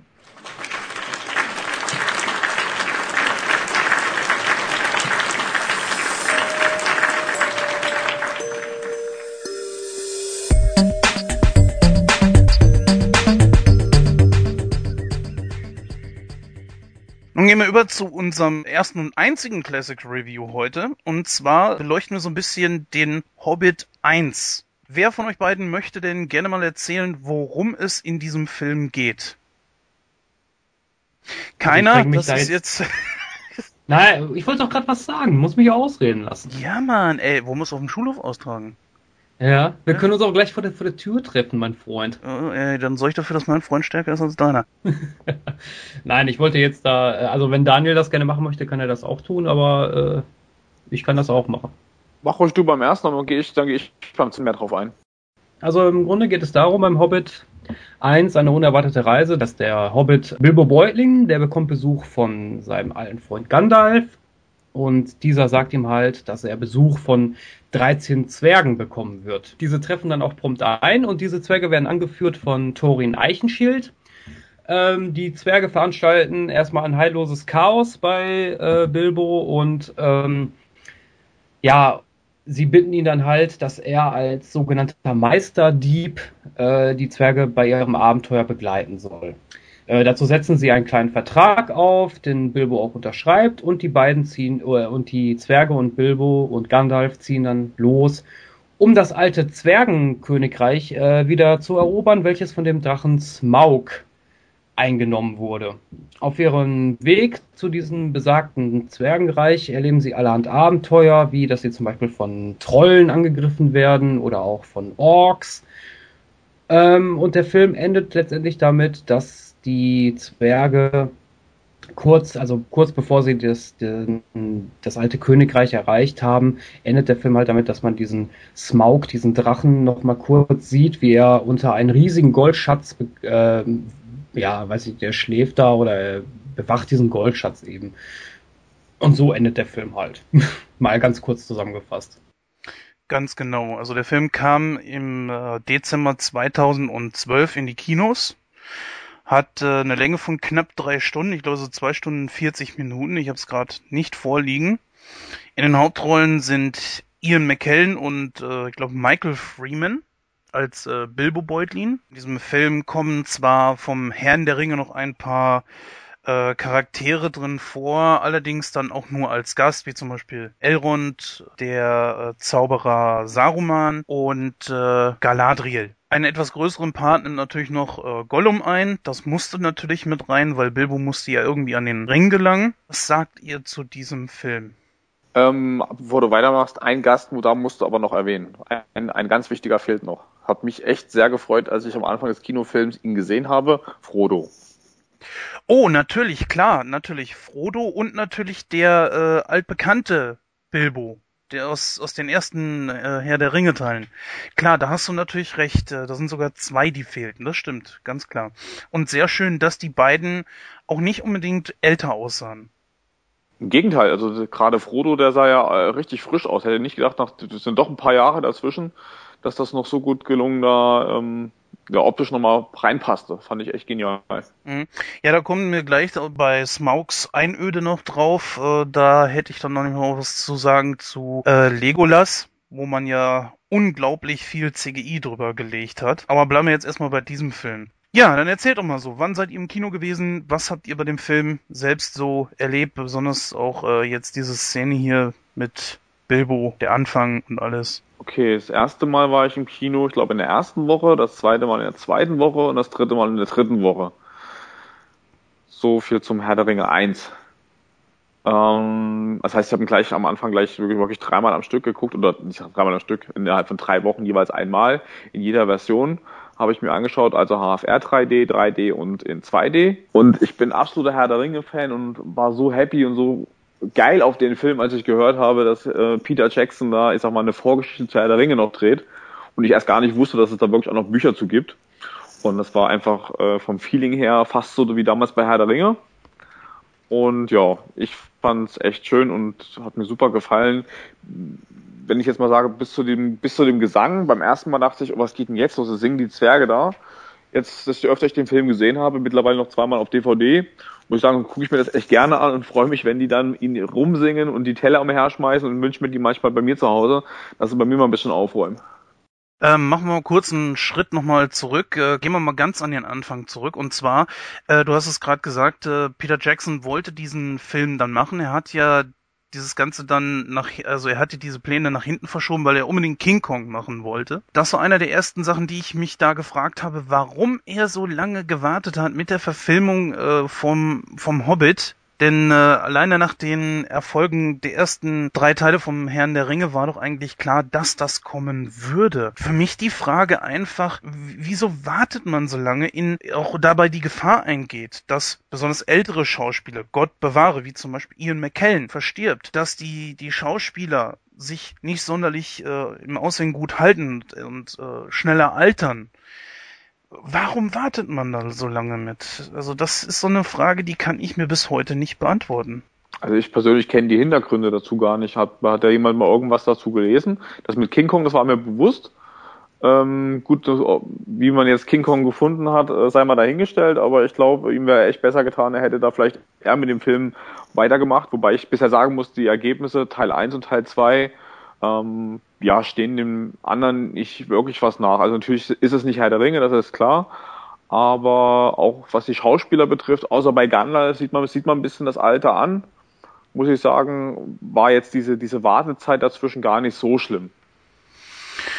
Also es waren ja jetzt insgesamt, glaube ich, äh, zehn Jahre zwischen dem letzten Herr der Ringe Teil und äh, bis der Hob bis der erste Hobbit in die Kinos kam. Also ich fand das schon ziemlich lange. Ich meine, klar ist der Herr der Ringe äh, beziehungsweise der Hobbit wurde schon lange, lange vor dem ersten Teil, bevor der im Kino gegangen, gekommen ist, gedreht. Ich weiß nicht, wann die angefangen haben, 2010, 2011 mit den Dreharbeiten. Aber für mich war das ehrlich gesagt schon ziemlich lange. Und wie ich vorhin schon sagte, ich wäre persönlich das Risiko nicht eingegangen, dass mir da die Hauptdarsteller versterben. Allen voran Ian McKellen und dass der natürlich noch älter wird. Besonders Gandalf ist unersetzlich für den Hobbit. Bei Gandalf ist das natürlich eine andere Sache. Also ich weiß nicht, ob man da einfach einen, Schau einen anderen Schauspieler für nehmen kann. Ob das bei den Fans so gut ankommt. Ich würde mal behaupten, nein. Also warum er da so ein so ein hohes Risiko eingegangen ist, kann ich nicht sagen. Also ich mir mir persönlich fehlen da jetzt auch die Hintergrundinfos. Das mit King Kong wusste ich auch, aber warum er dann jetzt letztendlich so lange gewartet hat, da kann ich mir auch keinen Reim draus machen. Wir haben ja für das, was ich gerade eben sagte, schon leider ein Beispiel, dass in der, Zwischenzeit einfach die äh, Schauspieler versterben könnten. In Deutschland ist es ja so, dass die deutsche Stimme von Gandalf aus dem Herrn der Ringe leider verstorben ist und da musste dann Eckhard Dux übernehmen. Den kennen wir alle unter anderem als, äh, als Hannibal aus dem A-Team, zumindest aus der ZDF-Synchro. Also ich habe die Nachricht, als ich das gehört habe, dass er verstorben ist, also die Synchronstimme, erstmal relativ negativ aufgefasst, weil ich dachte, da wird dem Film irgendwas fehlen.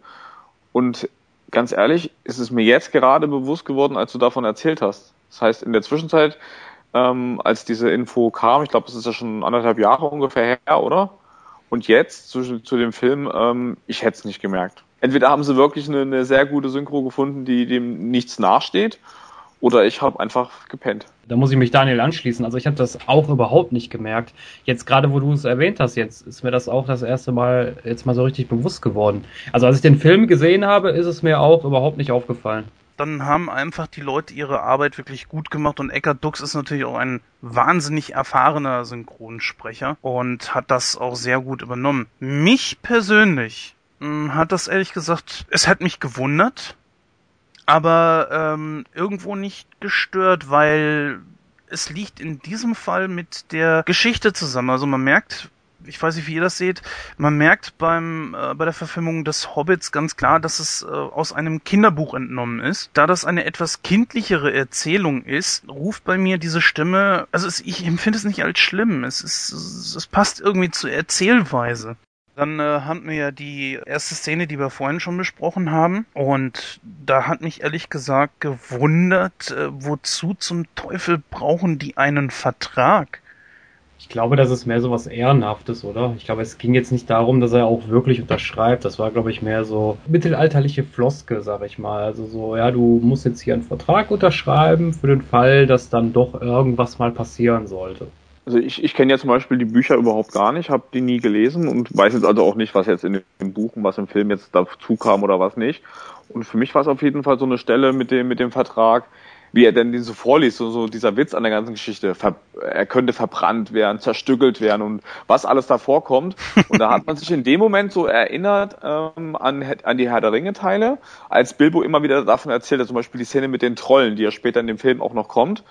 Ähm, da habe ich mich sofort am Anfang des Films dran erinnert und lustigerweise erinnert man sich später im Laufe des ersten Teils wiederum zurück an diesen Vertrag, wenn er genau in diese Situation kommt, wo eben genau das passieren hätte können. Verbrennen, zerstückeln, zerreißen. Also es wird alles wieder, es ist so, so ein rundes Paket. Es schließt sich irgendwie zwischen Herr der Ringe, dem Start des Films und dem eigentlichen Film irgendwie so wieder ab. Fand ich eigentlich ganz cool, die Geschichte mit dem Vertrag, genau deswegen. Was hältst du eigentlich, wo du es gerade angesprochen hast, äh, von der Kontinuität des Films? Also man hat ja im äh, Herrn der Ringe, ich habe ihn vor kurzem jetzt auch nochmal gesehen, genau das angesprochen und diese Trolle kamen ja auch im ersten Teil, also vom Herrn der Ringe vor. Wie findest du die Kontinuität? Hat man da gute Arbeit geleistet beim Hobbit oder ähm, hat man gute Arbeit geleistet, ja, sehr gute Arbeit. Ähm, um mal kurz abzuschweifen, hat man bei Fast and Furious 6 geleistet, zurück zum ersten Teil, aber auch bei Herr der Ringe haben sie das ganz gut hinbekommen.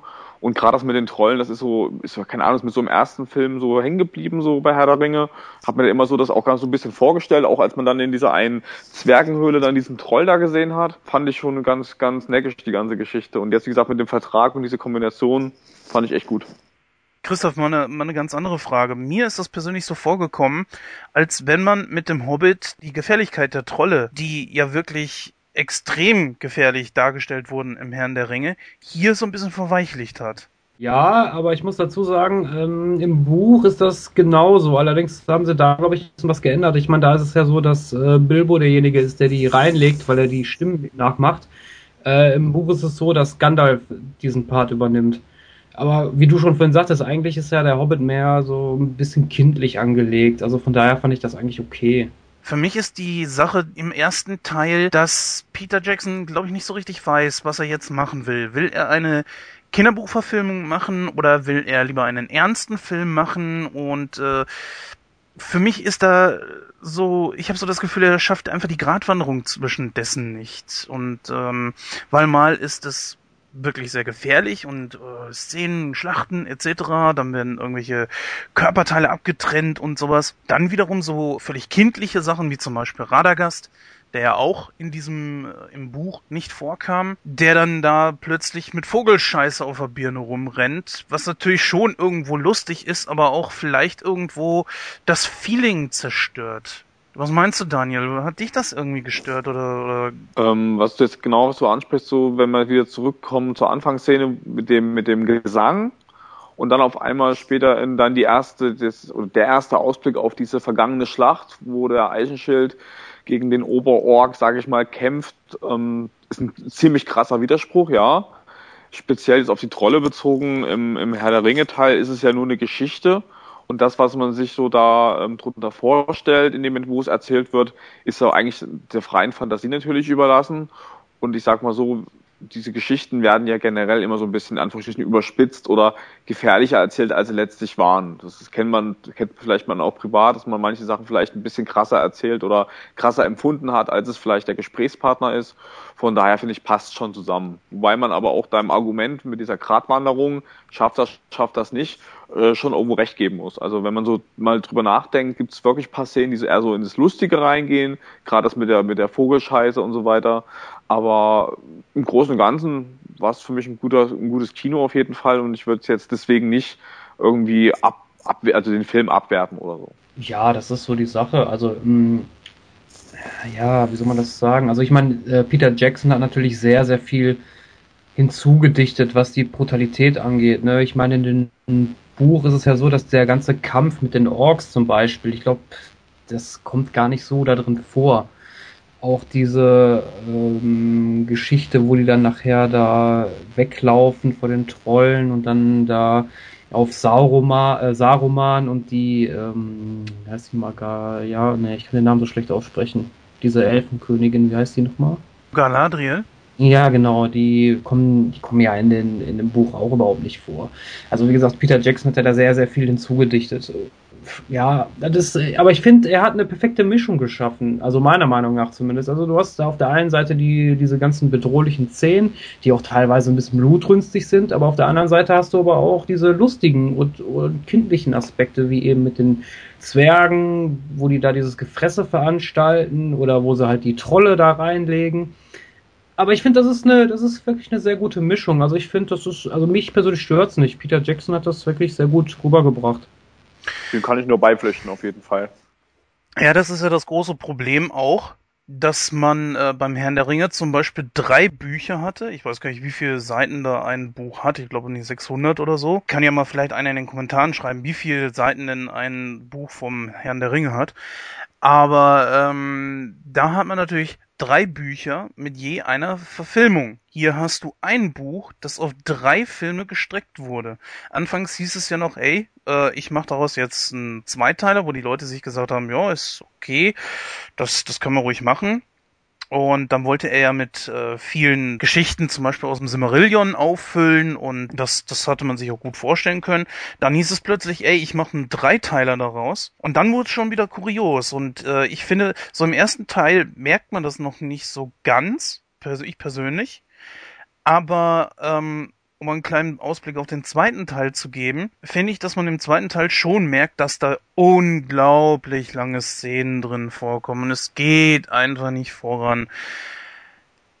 Ich weiß nicht, wie ihr das empfunden habt, aber das war äh, schon ein ziemliches Kriterium, wo ich dann aus dem Kino gegangen bin und dachte so, okay, äh, jetzt eine gute Stunde weniger hätte es auch getan wenn man eine Verfilmung macht, muss man sowas nicht unbedingt drin haben, dass man so viele Szenen hat, die sich so endlos ziehen. Also das hat man bei Smokes eine Öde, da bekommt man schon so den Eindruck, dass da viele Szenen sind, wo man sich nur denkt, so, ja komm, komm mal zum Punkt. Äh, sehr beeindruckend, muss ich sagen, fand ich diese, wo sie da in, in dieser Schlucht hingen und dann diese Steinriesen. Hießen die Steinriesen? Glaube ja, ne? Das sind die Steinriesen gewesen, ja. Ja, das fand ich unglaublich unglaublich geil, wie langsam die sich bewegt haben und dann aufeinander eingekloppt haben. Da fand ich, da hat die CGI wirklich mal richtig guten Job getan. Das kam auch nicht irgendwie äh, unglaubwürdig rüber. Ähm, ich habe da mich letztens erst mit Freunden darüber unterhalten, die den Film auch gesehen haben, die zum Beispiel diese Szene äh, teilweise wirklich sogar ins Lächerliche äh, gezogen haben oder lächerlich empfunden haben. Echt jetzt? Ich fand's, ja, echt jetzt. Also ich fand es eigentlich ganz cool. Ähm, und mm, ja, mir hat das eigentlich auch gut gefallen. Gerade auch so dann immer so diese, du hast diese Riesen gesehen, wie sie mit den Felsbrocken geworfen haben. Unten hast du gesehen, wie die Zwerge auf diesen Felswänden rumgeklettert sind. Und du hast gesehen, da ist echt Gefahr und ähm, man ist gerade auf der Kinoleinwand im großen Kino mit gutem Sound. Das ist, man war so ein bisschen mit, mit drin. Und das fand ich halt so schon ein schönes Kinoerlebnis. Also mir hat die Szene wirklich gut gefallen. Da, da muss ich Daniel zustimmen. Also ich fand die Szene auch sehr gut. Äh, warum die jetzt die Steinriesen da aufeinander eingedrischt haben, ja, das ist, weiß ich nicht, das lass mal so dahingestellt, aber nichtsdestotrotz war das wirklich eine sehr gute und auch gelungene Szene. Ja, ich meine, ich, ich empfand das nicht als lächerlich, nur weil die Zwerge sich da vielleicht teilweise ein bisschen ungeschickt angestellt haben, aber nichtsdestotrotz war das grandios gemacht und auch wie du schon sagtest, Jens, die äh, CGI-Technik hat da auch einen guten Job gemacht, keine Frage. Ja, aber das ist genau wieder das, was ich meine. Wenn ich jetzt nämlich ähm, mal ein paar Szenen weiter gucke, zum Beispiel sage ich jetzt einfach mal Goblin King. Ähm, dieser wiederum ist sowas von überzeichnet und wo man auch wieder merkt, dass es, dass es aus einem Kinderbuch heraus ist und wo man auch wieder merkt, so, dass diese scheinbar Zerrissenheit von Peter Jackson aber nicht weiß, mache ich es jetzt äh, ernst oder mache ich es nicht ernst. Die Steinriesen zum Beispiel waren unglaublich gut gemacht. Man hat die Gefahr gemerkt. Und beim Goblin King dachte ich mir nur so, das ist mir eine Spur zu freaky. Der, vor allen Dingen hat mich dieses Vieh irgendwie an diesen äh, fliegenden Sklavenhändler aus äh, Episode 1 von Star Wars erinnert. Also mich persönlich hat der Goblin King an ähm, Two-Face aka Tommy Lee Jones aus Batman Forever erinnert. der war ja auch so total überdreht.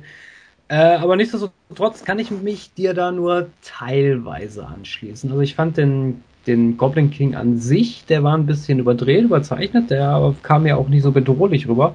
Allerdings fand ich den Schauplatz äh, sehr bedrohlich, also wo sie dann da in seinem in seiner Höhle da drin sind und dann nachher da äh, fliehen und äh, die diese ganze Situation, die fand ich eigentlich ganz gut gemacht. Ja, und für mich beginnt eigentlich so genau an der Stelle so ein bisschen das Highlight des Films, wo sie dann erst diese Verfolgungsjagd äh, noch oben äh, von den Orks, bevor sie dann runter in diese Schlucht kommen und dann runterfallen. Ähm, und dann letztlich auf diesem Goblin King landen und dann erstmal ausgenommen werden. Und die Art, wie er das macht, das mag vielleicht ein bisschen kindlich sein, also wie er dann so erzählt, wir lünchen sie, wir schneiden sie auf, was er da alles erzählt. Und dann dieses kleine Vieh, was dann auf dieser Schnur dann noch losfährt das war wieder so ein kleiner, ich sag mal, Gag-Moment, aber irgendwie der cool gemacht. Der sah aus wie so ein kleiner, nochmal verunstalteter Gollum, der da runterfängt. Eigentlich alle die Viecher, die da unten rumrennen. Und er selbst als dieses äh, Schwabbelvieh, Schwabbelmonster, ich fand den eigentlich ganz cool gemacht auch wieder. Du sagst es ja gerade, das ist eine schöne Überleitung. Gollum tauchte ja auch in dem Film auf. Er musste es ja letzten Endes, weil das Ganze ja eigentlich eine Vorgeschichte vom Herrn der Ringe ist. Nur die Art und Weise, wie er auftauchte, wie hat, also wie man ihn dann, wie man diese Geschichte dort aufgebaut hat, wie fandet ihr die? Ich fand die ähm, schön äh, dargestellt. Gollum so als kleines Höhlenmonster, sage ich jetzt mal, ähm, passte super da rein, ist genau ähm, an der Stelle reingekommen, wo auch sehr gut gepasst hat und er wirkte ähm, gerade so am Anfang, auch wo er dann, ähm, ich glaube, diesen Ork dann da zusammenschlägt mit dem Stein und dann versucht zu verspeisen. Ich glaube, der frisst schon an dem rum. Bedrohlicher, als ich es bei Herr der Ringe äh, empfunden habe. Da hat er, ja, ich finde, auf mich ein bisschen netter gewirkt. Haben wir mal das Gegenteil zu dem Thema, was wir eben äh, besprochen haben. Während es dann natürlich wieder der typische Gollum ist, als sie dann anfangen, unten äh, das Spiel zu spielen und wenn man mal den Hintergrund, dass es da wirklich um Leben und Tod von äh, Bilbo geht, mal außen vor lässt.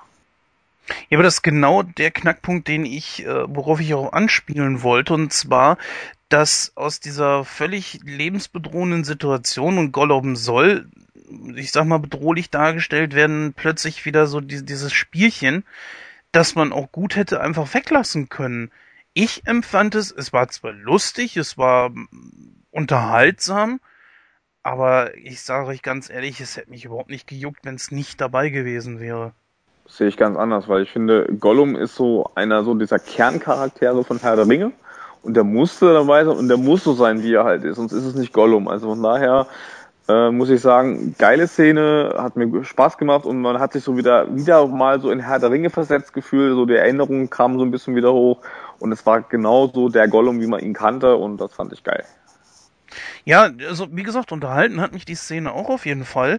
Nur ich sage mir, dass daran merkte man einfach, dass das ganze Ding gestreckt wurde. Und dieses Strecken, das, das merkst du an vielen Stellen. Also ich finde jetzt so im ersten Teil geht es noch, aber äh, diese Gollum-Szene war so ein Ding, wo ich mir dachte, okay, das, das, wer braucht das? Wozu diese, diese beknackten Spielchen da? Natürlich passt es zu Gollum. Ich sage ja, die Szene finde ich auch okay. Aber das ist so ein Ding, wo, wo ich mir dachte, okay, hier hat er jetzt versucht, also hier hat Peter Jackson versucht, echt auf, auf drei Stunden zu kommen und musste irgendwo Zeit schinden. Ich glaube, das kommt auch im Buch vor. Ich weiß es nicht, ich habe das Buch nie gelesen werde mich auch hüten, ein Buch mit einem Film zu vergleichen, wo man da ja sowieso immer seine eigenen Vorstellungen hat und die werden in, da wird einem Film nie großartig gerecht werden. Das ist ganz klar. Aber ähm, es hätte für mich nicht gebraucht. Ich fand die Szene mit Gollum überhaupt nicht gestreckt. Ich fand sie ehrlich gesagt passend. Äh, weil Gollum ist ja so ein Charakter, der ist ein bisschen bescheuert, sag ich mal. Also so wirklich intelligent ist der ja nicht. Äh, von daher fand ich das mit diesem Spielchen eigentlich ganz witzig. Und äh, ich, ja, der Charakter kam auch, wie bereits in den Herr der Ringe-Filmen, äh, grandios rüber. Also schon allein, was da die, die äh, Computertechnik da äh, draus gemacht hat, einfach hervorragend. Ähm, ich fand die Szene in der Höhle auch sehr bedrohlich. Natürlich für Bilbo, der ja versuchen musste, sich da irgendwie rauszuwinden, was er ja auch letztendlich geschafft hat. Und ähm, wie gesagt, also ich, die Szene fand ich grandios. Kommen wir mal auf äh, das Ende. Da ist ja dann ähm, dieser Kampf da mit den mit den äh, Orks auf dieser Klippe und plötzlich tauchen dann die Adler auf. Generell so eure Meinung zu dem Kampf an sich und äh, dann die Frage auch gleich mit aufgeworfen. Die Adler haben die äh, insgesamt 15 Figuren dort in Richtung des einsamen Berges gebracht. Da darf ich jetzt mal die ganz, ganz stupide Frage stellen. Warum bringen sie sie nicht genau bis zum Ende des Berges auch, direkt zum Berg hin? Nein, sie setzen sie kilometerweit vorher ab Und damit endet der Film. Definitiv, aber erst ist mir das auch wieder so im Nachgang aufgefallen und auch als ich den, äh, den ersten Hobbit-Teil jetzt vor dem zweiten Teil nochmal auf DVD nochmal angeschaut habe, auch in der Extended-Version, ist mir auch die ganze Zeit aufgefallen, warum nochmal fliegen die Adler nicht wirklich weiter. Also habe ich mir dann einfach für mich gesagt, nö, da wird der Film ja schon vorbei, da wird die, wär die Spannung weg was weiß ich was. Aber ich muss dir zustimmen, man hätte das vielleicht etwas anders lösen können. Oder man muss es einfach damit rechtfertigen, dass der Tor Eichenschild ähm, verletzt war, Torin Eichenschild, und so ein bisschen vielleicht da sagt, vielleicht hätte er das nicht überstanden und die mussten jetzt sozusagen erstmal aus der Gefahr raus und die da hinlegen. Oder man sagt, die Adler können vielleicht nicht so weit mit der Last fliegen, wobei die jetzt nicht den Anschein gemacht haben, als hätten sie es nicht ge äh, gekonnt. Das will ich jetzt nicht gesagt haben. Aber äh, ich glaube, wenn wir da jetzt nach einer Lösung suchen, weiß nicht, fällt uns bestimmt irgendwas ein. Aber nee, war für mich okay und war auch wieder so eine kleine Hommage an den Herr der Ringe Teil, als ähm, mit was ist Gandalf weggeflogen? In dem einen Teil mit, glaube ich, auch mit so einem Überdimensional, war das ein Schmetterling? Nee, da hat er ein Schmetterling in die Hand gesprochen, da kam auch irgendein bisschen Adler an. Und am Ende des dritten Teils kam ja dann auch wieder Adler an. Also das fand ich auch wieder so ein bisschen äh, eine kleine Hommage, auch wenn diese im ersten Teil viel größer waren. Zu dem Kampf, der davor stattgefunden hat, da komme ich wieder auf das Thema mit dem, mit dem Vertrag. Da haben wir dann auch das Feuer, ähm, was ja Bilbo am Anfang so ähm, ja erschrocken, überraschend vorgelesen hat in diesem Vertrag, was ihm passieren könnte. Da war dann diese, diese Szene wieder zu finden. Und da fand ich eine Szene ein bisschen merkwürdig, als diese Bäume dann gekippt sind, als die gebrannt haben und ein Baum kippt an den anderen. Das waren keine Bäume, das waren Dominosteine. Ja. Aber, an, aber ansonsten ähm, war das auch so eine, so eine Szene, die hat dem Film noch mal so, noch so mal so, ein, so einen Spannungshöhepunkt. Man ist halt so richtig mitgefiebert. Oh, hoffentlich schaffen die es jetzt und so weiter. Ich meine, man weiß, wie sowas ja meistens ausgeht, aber gerade dann finde ich es halt cool, wenn der Regisseur und der Film es schafft, einen noch so mitzureißen. Ähm, und auch selbst beim zweiten oder dritten Mal, als ich es geguckt habe, bin ich wieder noch mal so mitgerissen worden. Und das mag ich an Filmen, obwohl ich weiß, wie es ausgeht. Ich fieber jedes Mal mit dieser Szene mit. Deswegen fand ich diese Kampfszene auch so diesen Mut, der aufgebracht worden ist, dann dieses, dieser Dank von Thorin Eichenschild gegenüber Bilbo und ähm, das auch mit den, mit, den, mit den Adlern eigentlich ganz gelungen. Wie gesagt, mit den Domino-Baumsteinen und den Adlern, warum die nicht weiterfliegen, jetzt mal außen vor gelassen. Also ich habe da einen anderen Interpretationspunkt, warum die Adler nicht weitergeflogen sind. Äh, man muss sich ja mal vorstellen, wenn die Adler die Zwerge jetzt direkt zum Berg gebracht hätten, in diesem Berg oder in diesem, diesem alten Königreich lebt ja der Drache. Was wäre wohl passiert, wenn der Drache auf die Adler aufmerksam ge geworden wäre? Wäre, glaube ich, nicht so gut gewesen. Von daher kann ich das vielleicht verstehen, äh, warum die Adler nicht weitergeflogen sind. Äh, zweiter Punkt, ähm, die Schlacht fand ich hervorragend, super umgesetzt mit den Domino Baum, Baumstämmen muss ich den Daniel recht geben. Das fand ich auch ein bisschen merkwürdig. Aber ich meine, so what, das ist jetzt äh, eine kleine Randnotiz. Ansonsten war der Kampf äh, einfach hervorragend. Also ich würde den Film als Wertung etwa 85% geben. Einfach deswegen 85% weil ich finde, der Hobbit ist eine sehr gute Verfilmung, keine Frage. Aber er kommt nicht an die Herr der Ringe Teile dran weil die finde ich wirklich eine Ecke besser als der Hobbit. Kann ich mich ähnlich äh, anschließen. Also wenn ich jetzt mal sage, also Herr der Ringe ist bei mir alle, alle drei auf jeden Fall eine 100 Prozent. Und da kriegt der Hobbit bei mir auch sowas zwischen 85, vielleicht auch 90. Einfach aus dem Grund, diese Momente in dem Film, die mich so in diese Herr der Ringe-Filme wieder versetzt haben. Diese Erinnerungen, diese Zusammenhänge, was man mit den, mit den ähm, Trollen hat und sowas, das hat mir sehr gut gefallen. Deswegen pendle ich mich so zwischen 85 und 90 Prozent ein. 75 bis 80 würde ich diesem Film jetzt abschließend geben. Ich finde, das ist auch eine sehr gute Wertung, wenn man denn halt die anderen Teile, also den Herrn der Ringe zum Beispiel auch mit dazu nimmt.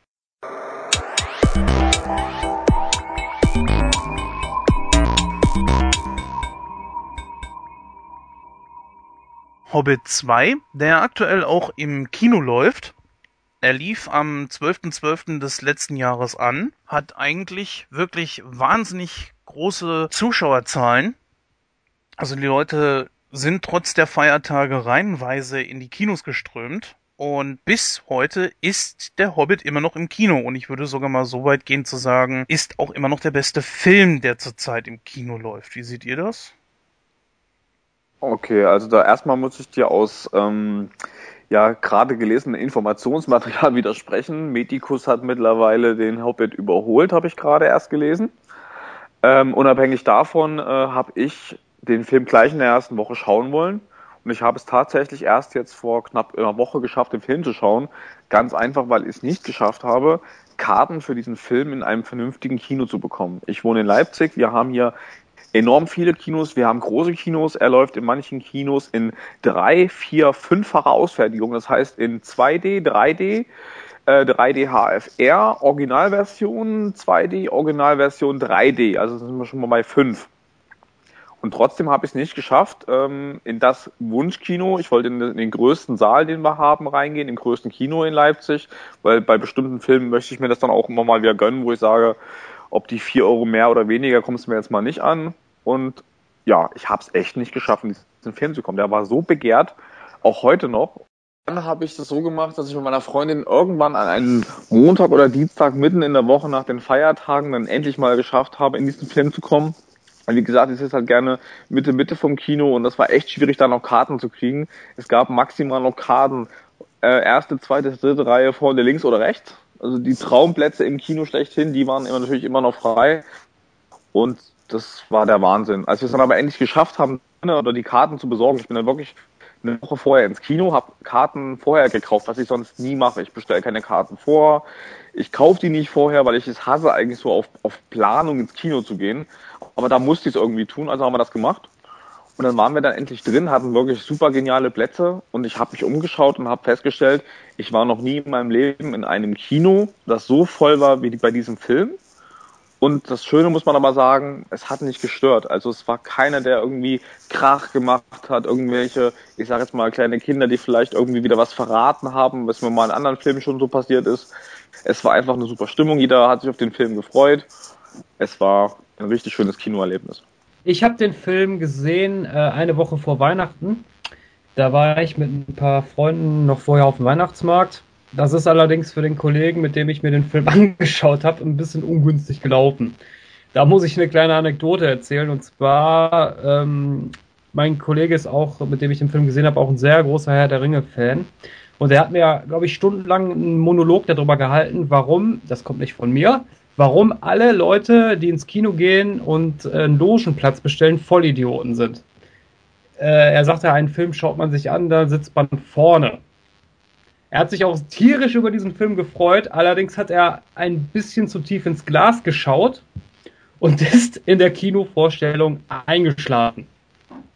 Da hat der Film gerade, ich weiß nicht, der lief glaube ich gerade zehn Minuten oder so, ist er eingepennt. Ich habe ihn zwar versucht immer wach zu machen, aber hat nichts gebracht. War mir persönlich dann auch egal. Ich habe den Film ja gesehen. Ich habe ihn auch in 3D geguckt. Also war, war ein schönes Kinoerlebnis auf jeden Fall.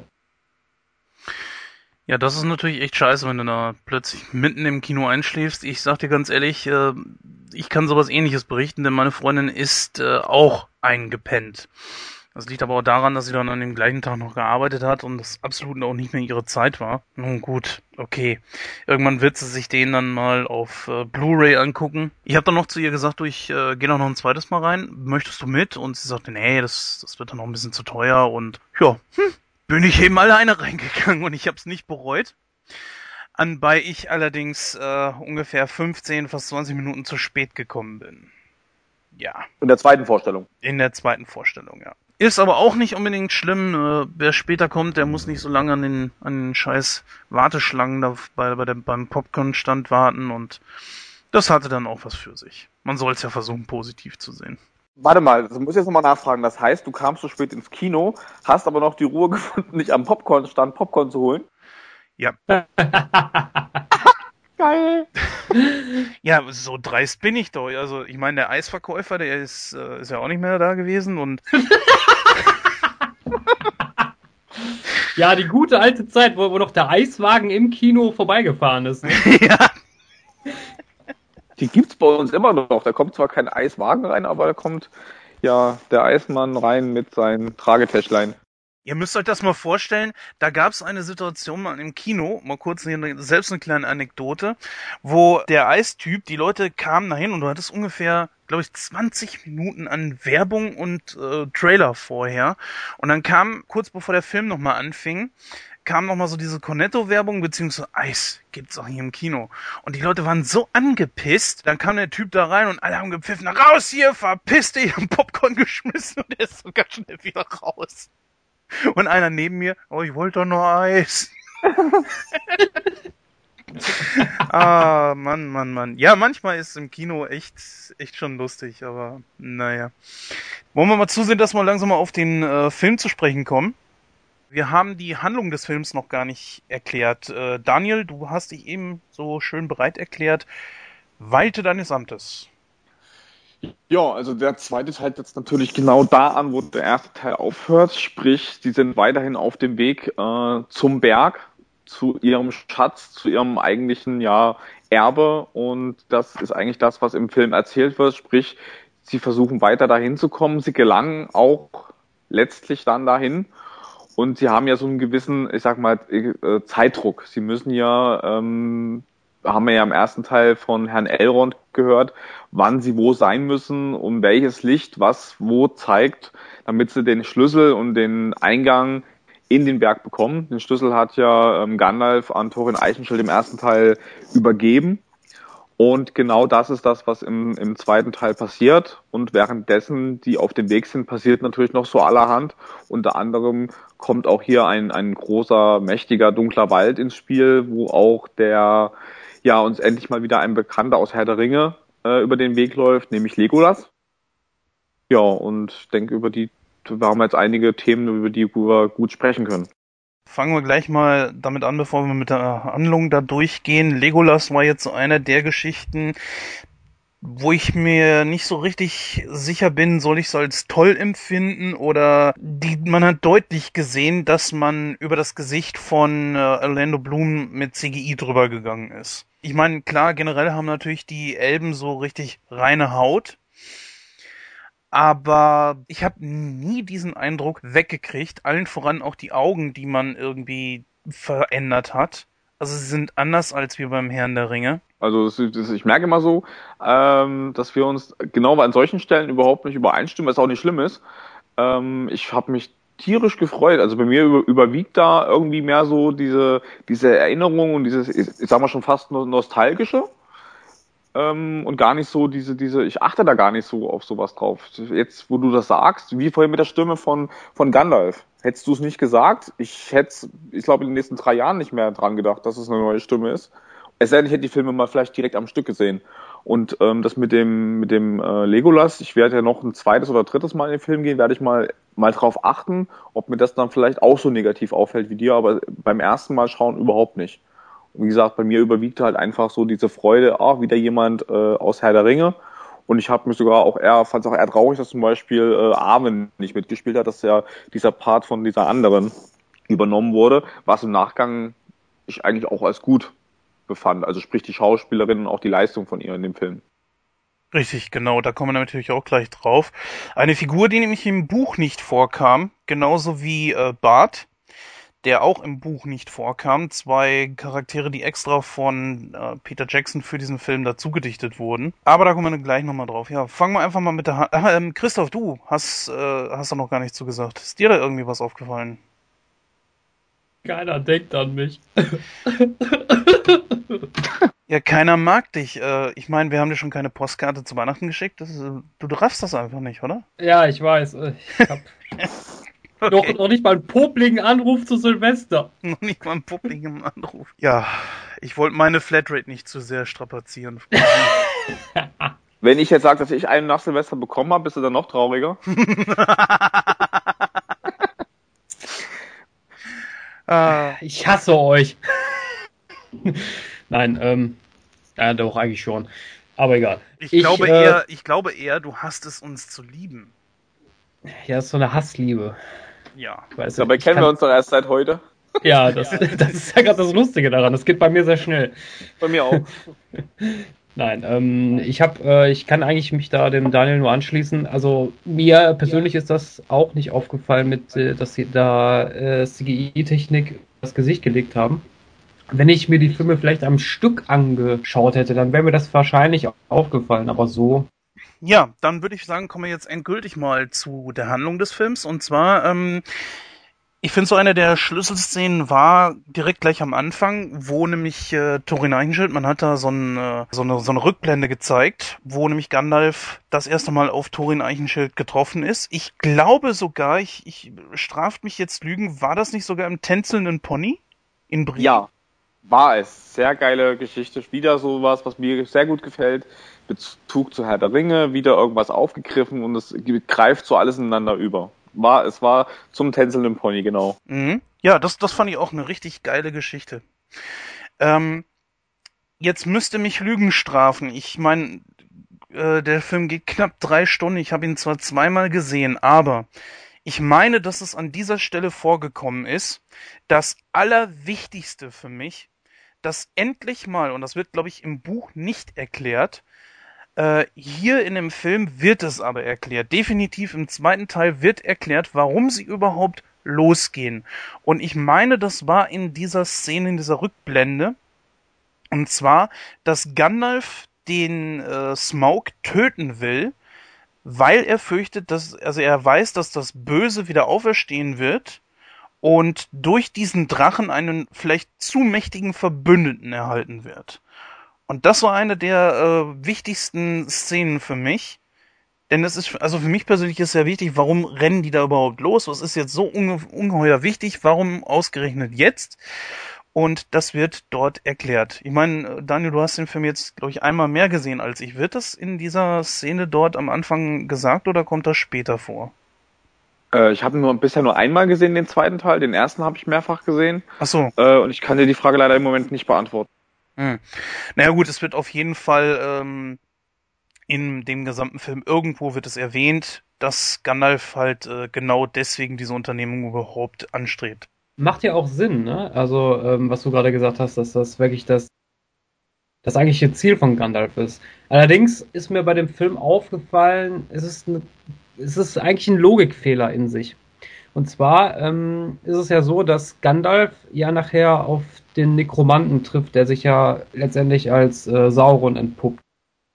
Da, bei der Szene habe ich mich so gefragt, so, okay, Gandalf weiß, dass Sauron in dieser Gestalt des Nekromanten wieder da ist. Und Warum das, darf, ich, darf ich raten? Ich würde jetzt mal sagen, dass du dir die Frage gestellt hast, äh, warum er plötzlich am Anfang von Die Gefährten nichts mehr davon weiß.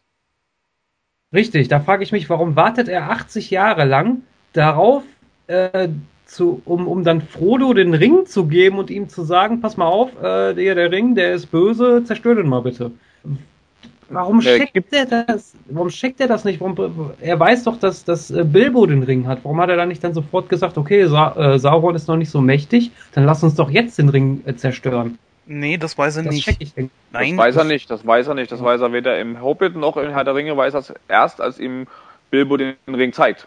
Ja, aber Moment, da möchte ich noch mal kurz einhaken. Ist das nicht so, dass im ersten Teil äh, Gandalf den Ring sieht? Nein. Das, das, nein? Nein, das ist ähm, bis ganz geschickt gemacht eigentlich. Ähm, man hat so als Zuschauer die Vermutung, dass er irgendwas ahnt. Also man sieht, wie, wie Bilbo den Ring in der Tasche hin und her und, und dann sagt er, er, er hat was gefunden und dann fragt er der Gandalf, was hast du denn gefunden? So man, man merkt schon, er erahnt irgendwas, man weiß nur nicht, ob er es weiß. Und dann sagt er, ich habe meinen Mut gefunden. Und dann ist so diese, dieser Spannungsmoment wieder abgeflacht. Genau. Ach, stimmt, jo. Nee, dann entschuldige ich mich, da, dann hatte ich das falsch in Erinnerung.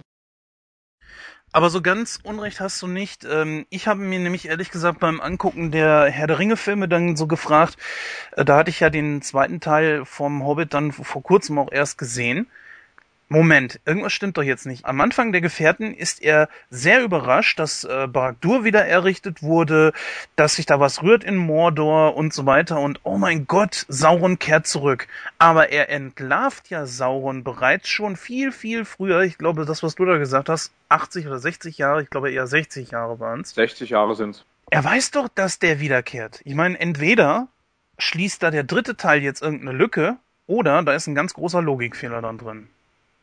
Ja, wobei der Logikfehler besteht ja darin, dass äh, Sauron im Buch der Hobbit ja eigentlich gar nicht erwähnt wird. Ich glaube, der Nekromant wird zwar von Gandalf mal kurz angesprochen, aber die Szene wird in dem Buch gar nicht so wiedergegeben, oder beziehungsweise die kommt gar nicht drin vor. Die hat ja Peter Jackson hinzugedichtet, aber nicht, nichtsdestotrotz ist es ja in sich ein Logikfehler. Naja, gut, hinzugedichtet, äh, sagen wir mal eher, er hat äh, die Geschichte aufgefüllt und äh, mit vielen kleinen Geschichten aus dem Simmerillion. Das ist, sind ja viele Kurzgeschichten, die so ein bisschen die, die Welt von Tolkien erklären. Und das passt ja auch ehrlich gesagt. Er musste ja bei äh, dieser Geschichte hier beim Hobbit irgendwas nehmen, um die Geschichte aufzufüllen, wenn er wirklich drei Filme A knapp drei Stunden machen möchte. Und äh, ich sag mal, besser äh, später bei äh, dem Special Extended Editions sind die Filme ja nochmal um ungefähr eine halbe Stunde länger. Da muss er sich ja schon an anderem Material bedienen. Das gibt ja der Hobbit überhaupt nicht her. Also im Grunde genommen hätte er den Hobbit eigentlich schon in einem einzigen drei Stunden Film durchgekriegt. Deswegen musste da ja schon irgendwie was äh, passieren. Aber ich fand's gut. Also ich, ich find's generell gut, was das, diese Geschichte da nebenher mit verwurstet wird. Es, es äh, drängt zwar ein bisschen die, die, die, den, den Fokus vom, von der eigentlichen Geschichte weg, aber ich find's okay. Also ich finde auch, äh, das, was er erzählt, wie er es macht und wie er es auffüllt. Ich, ich, ich, wusste ja bis heute auch gar nicht oder so, weil ich die Bücher nicht kenne, was jetzt aufgefüllt war und was nicht. Das wir können, ihr könnt mir jetzt sagen, das ist aufgefüllt, das ist aufgefüllt, das glaube ich euch, weil ich die Bücher halt einfach nicht kenne und nicht weiß, wo das herrührt. Und dieses Simmerillion zum Beispiel habe ich mal am Rande gehört, was das ist, aber mich auch wirklich nie mit beschäftigt. Ich bin da wahrscheinlich einfach zu sehr so der optische Typ. Ich freue mich auf den Film, gucke mir den an und das drumherum kenne ich in diesen Bereichen wirklich herzlich wenig. Also da merke ich schon, da habe ich noch viel Potenzial, mich da noch ein bisschen weiter zu informieren. Ja, ich muss sagen, nachdem ich die Film gesehen habe, habe ich auch kaum irgendwie Ambitionen, mir die Bücher noch irgendwie durchzulesen. Deswegen lagen die auch immer mal wieder vor mir, entweder äh, bei einem Kollegen oder in einer Buchhandlung. Vielleicht mache ich es irgendwann noch, aber ähm, für mich ist diese Geschichte einfach perfekt erzählt. Dann kommt ja, glaube ich, die, ich weiß gar nicht, was ist die nächste Schlüsselszene, Christoph? Das ist ja da, wo sie dann nachher äh, letztendlich vor dem Tor stehen, ähm, aber sie auf das Zeichen warten müssen, bis sie eindringen können, ne? Das ist halt nee, jetzt diese... kommt erst noch die, die Waldszene kommt vorher noch. Ach stimmt, genau, die Waldszene kommt vorher noch. Das, zuerst genau. kommt die Waldszene mit den Elben, mit dem Vater von Legolas. Das ist jetzt die Szene, die als nächstes ansteht, äh, wo sie mit Gandalf, und das ist auch eine komische Szene eigentlich, wo Gandalf auf einmal mit seinem Pferdchen wegreitet und sagt, jetzt geht ihr mal in den Wald ohne mich rein und ich reite woanders hin. Das, was im, in Herr der Ringe noch viel Sinn gemacht hat, wenn Gandalf so verschwunden ist und er kam dann wieder, ähm, das fand ich an dieser Stelle ein bisschen komisch bis heute beim zweiten Mal gucken äh, noch mehr als beim ersten Mal, aber irgendwie, ähm, ja, sind die dann in diesen Wald rein und Gandalf war weg. Ja gut, da ist ja Gandalf dann zu den Nekromanten geritten, ne? Genau, das war das. Ja. Nee, ähm, genau genommen ist er erstmal zu den Grabstätten von den Neuen gefangen, also von den Nazgul, um zu gucken, ob die überhaupt noch in diesen Gräbern sind. Und hat dann ja festgestellt, zusammen mit Radagast, der merkwürdige, irgendwie ganz merkwürdig auftauchte, dass die, dass die Gräber leer sind. Und dann ist er erst, äh, wie heißt die? Dolguldur. Dol Dolguldur. Dolguldur, genau. Diese Festung, das für mich auch ehrlich gesagt nicht so richtig Sinn macht, weil äh, Baragdur ist ja eigentlich die Festung von, von Sauron. Warum die sich dort aufhalten, kann man sich vielleicht damit erklären, dass sie nicht gefunden werden wollen, was ja auch definitiv in dem Film gesagt wird. Nee, aber das äh, passiert dann halt noch und ähm, ja, dann sind sie ja gefangen bei den Waldelben und der König ist, ist schon ziemlich strange dargestellt, oder? Sehr strange. Also das ist ähm, ein richtig unsympathischer Elb. Ich fand das auch die Szene so geil, wo äh, der meinte, wo ich glaube, war das Thorin, der meinte, du hast so gar keine Ahnung vom Krieg oder so, so eine Richtung, und er dann da sein, sein wahres Ich wohl gezeigt hat. Und das sah schon ziemlich krass aus, wo da fast die, die Hälfte von dem Kiefer fehlte. Das sah richtig heftig aus und wo er dann sein, diese, diese äh, Illusion plötzlich wieder hervorbrachte, wie er dann, ja, nach, nach außen hin äh, erscheint. Ist das eigentlich eine spezie spezielle Gabe, die nur er hat, oder haben das alle Elben? Das ist mir das erste Mal in diesem Film auch aufgefallen oder erstmal mitbekommen, dass so jemand äh, so eine Gabe hat. Wenn man es jetzt Gabe nennen darf. Ich habe keine Ahnung. Also Legolas hat sie nicht. Also kann sein, dass er aufgrund dessen, dass er der König ist, irgendwie äh, spezielle Kräfte hat oder so. Da müsste man wirklich vielleicht mal die Bücher lesen, ob da irgendwie was erklärt wird. Ich, ich kann es gar nicht sagen. Mich hat das auch überrascht aber ich fand's, ich fand's echt gut. Äh, was ehrlich gesagt nur immer wieder nervt, ist äh, Buch hin oder her, ob die Buchvorlage das vorgibt oder nicht. Man muss halt eben gucken, dass man im Film gewisse Sachen einfach anders umsetzt. Ist, dass die Zwerge jedes Mal in irgendeine Gefangenschaft geraten und dann daraus befreit werden müssen. Und meistens ist es Gandalf. Im Grunde genommen zeigt mir das, die haben nichts drauf. Wie wollen die, wenn sie jedes Mal in Gefangenschaft und oder in, in wirklich gefährliche Situationen geraten, wo sie sich nicht selbst befreien können oder sich selbst helfen können, wie wollen die mit einem großen Drachen fertig werden? In der Schlüsselszene im Wald, wo sie von den Spinnen erstmal gefangen werden, das ist ja die erste Gefangenszene äh, nach den Trollen aus dem ersten Teil, wo ja wirklich Gandalf äh, dazu kam waren es die Elben, die dann geholfen haben, nachdem äh, Bilbo mit dem Ring ja schon äh, die befreit hat, sag ich mal, die ja in diesen Spinnenweben eingewebt waren. Und dann haben die Elben geholfen, nicht Gandalf. Äh, da habe ich mal eine Frage an Daniel. Diese Spinnen, waren das irgendwie so Verwandte von Shelob? Weißt du das? Weiß ich nicht, aber das, das habe ich mich auch gefragt, als ich die gesehen habe. Und das war wieder so eine, wieder so eine, mal so eine kleine Brücke, wobei, äh, ja, ich glaube, das waren einfach nur Spinnen im Wald. Da muss ich übrigens auch sagen, dass die Spinnen sprechen konnten, einfach nur affig und auf, auf welche Art und Weise auch. Fressen, fressen, irgendwie so, so total stupide. Das fand ich eigentlich ganz, ganz geil gemacht, weil ähm, die Wirklich? Spinnen, ja, weil die Spinnen konnten erst dann sprechen, oder beziehungsweise sie können ja nur dann sprechen, wo, wo Bilbo den Ring sich anzieht. Genau. Ne? Das Richtig. war eine Verbindung mit dem Ring und vorher haben die nicht geredet. Das war also einfach so eine, so eine Szene, die durch den Ring verursacht wurde. Darf ich da auch noch eine kleine Anekdote dazu erzählen? Aber sicher doch. Ich habe die ersten Herr der Ringe Teile mehrfach äh, in der Extended Version im Kino am Stück gesehen. Das heißt, alle drei, drei Teile relativ lang. Und das habe ich mit meinem Vater zusammen gemacht, mit dem ich früher, als ich noch in Thüringen gewohnt habe, eigentlich regelmäßig meinen Kinopartner hatte. Und ähm, der lief nochmal irgendwann, das war auch die Vorweihnachtszeit, liefen nochmal ein Jahr später alle drei Herr der Ringe Teile im Kino. Und mein Vater und ich haben gesagt, ja, das machen wir, 17 Uhr ins Kino gegangen. Ähm, das war, nee, es war nicht ein Jahr später, das war zum, zum Zeitpunkt äh, die, ähm, die Rückkehr des Königs. Also es war im letzten Teil Herr der Ringe zu der Zeit kamen alle drei nochmal am Stück. Also haben wir gesagt, ja, das machen wir nochmal. Wir haben es doch schon zweimal gemacht. Ein drittes Mal passt auch noch. Gucken wir uns nochmal an, alle drei Teile. Wir gehen schon ins Kino. Nachmittags war relativ voll, viele Kids dabei. Und ich habe doch vorhin gesagt, ich saß noch nie in so einem vollen Kino wie bei äh, Hobbit 2. Und ich war überrascht, dass alle so ruhig waren und so gebannt waren und keiner was verraten hat. Und in diesem Film, im zweiten Teil Herr der Ringe, ähm, kommt die Spinne, die Spinnenszene. Ähm, er wird von der Spinne gestochen und alle denken, er ist tot. Aber das ist der dritte. Das ist, der, das ist der dritte. Das ist doch der dritte Teil. Okay, aber ihr wisst ja, ja welchen Film ich, also welche Szene ich meine. Und auf einmal alles ruhig. Ich höre im Kino, wie die ganzen Leute, es waren ja auch viele dabei, die es noch nicht, gar nicht kannten, so dieses, ah, uh, uh, im Kino und alle so, ich habe schon fast die Leute weinen hören, so kam es mir vor. Und auf einmal so ein kleiner Junge, haha, der ist gar nicht tot wo ich mir dachte, mein Gott, halt doch bitte die Klappe. Und deswegen gehe ich echt total ungern ins Kino, wenn irgendwelche, ich sag jetzt mal, ich sag, sag jetzt das böse Wort nicht, aber wenn solche kleinen vorlauten Kinder dann einfach den Leuten, die noch Spaß daran haben, einfach die, die Spannung aus dem Film nehmen. Und so ging es mir im äh, ersten Teil von Hobbit auch, als äh, der, ich, die war doch dann in der Höhle bei den Trollen und dann kommt Gandalf so mit dem Fuß unten so in den Schmutz und findet ein Schwert. Und ich denke gerade so dran, das könnte doch Stich sein. Und im gleichen Moment wieder ein kleiner Junge im Kino. Das ist Stich, das ist Stich.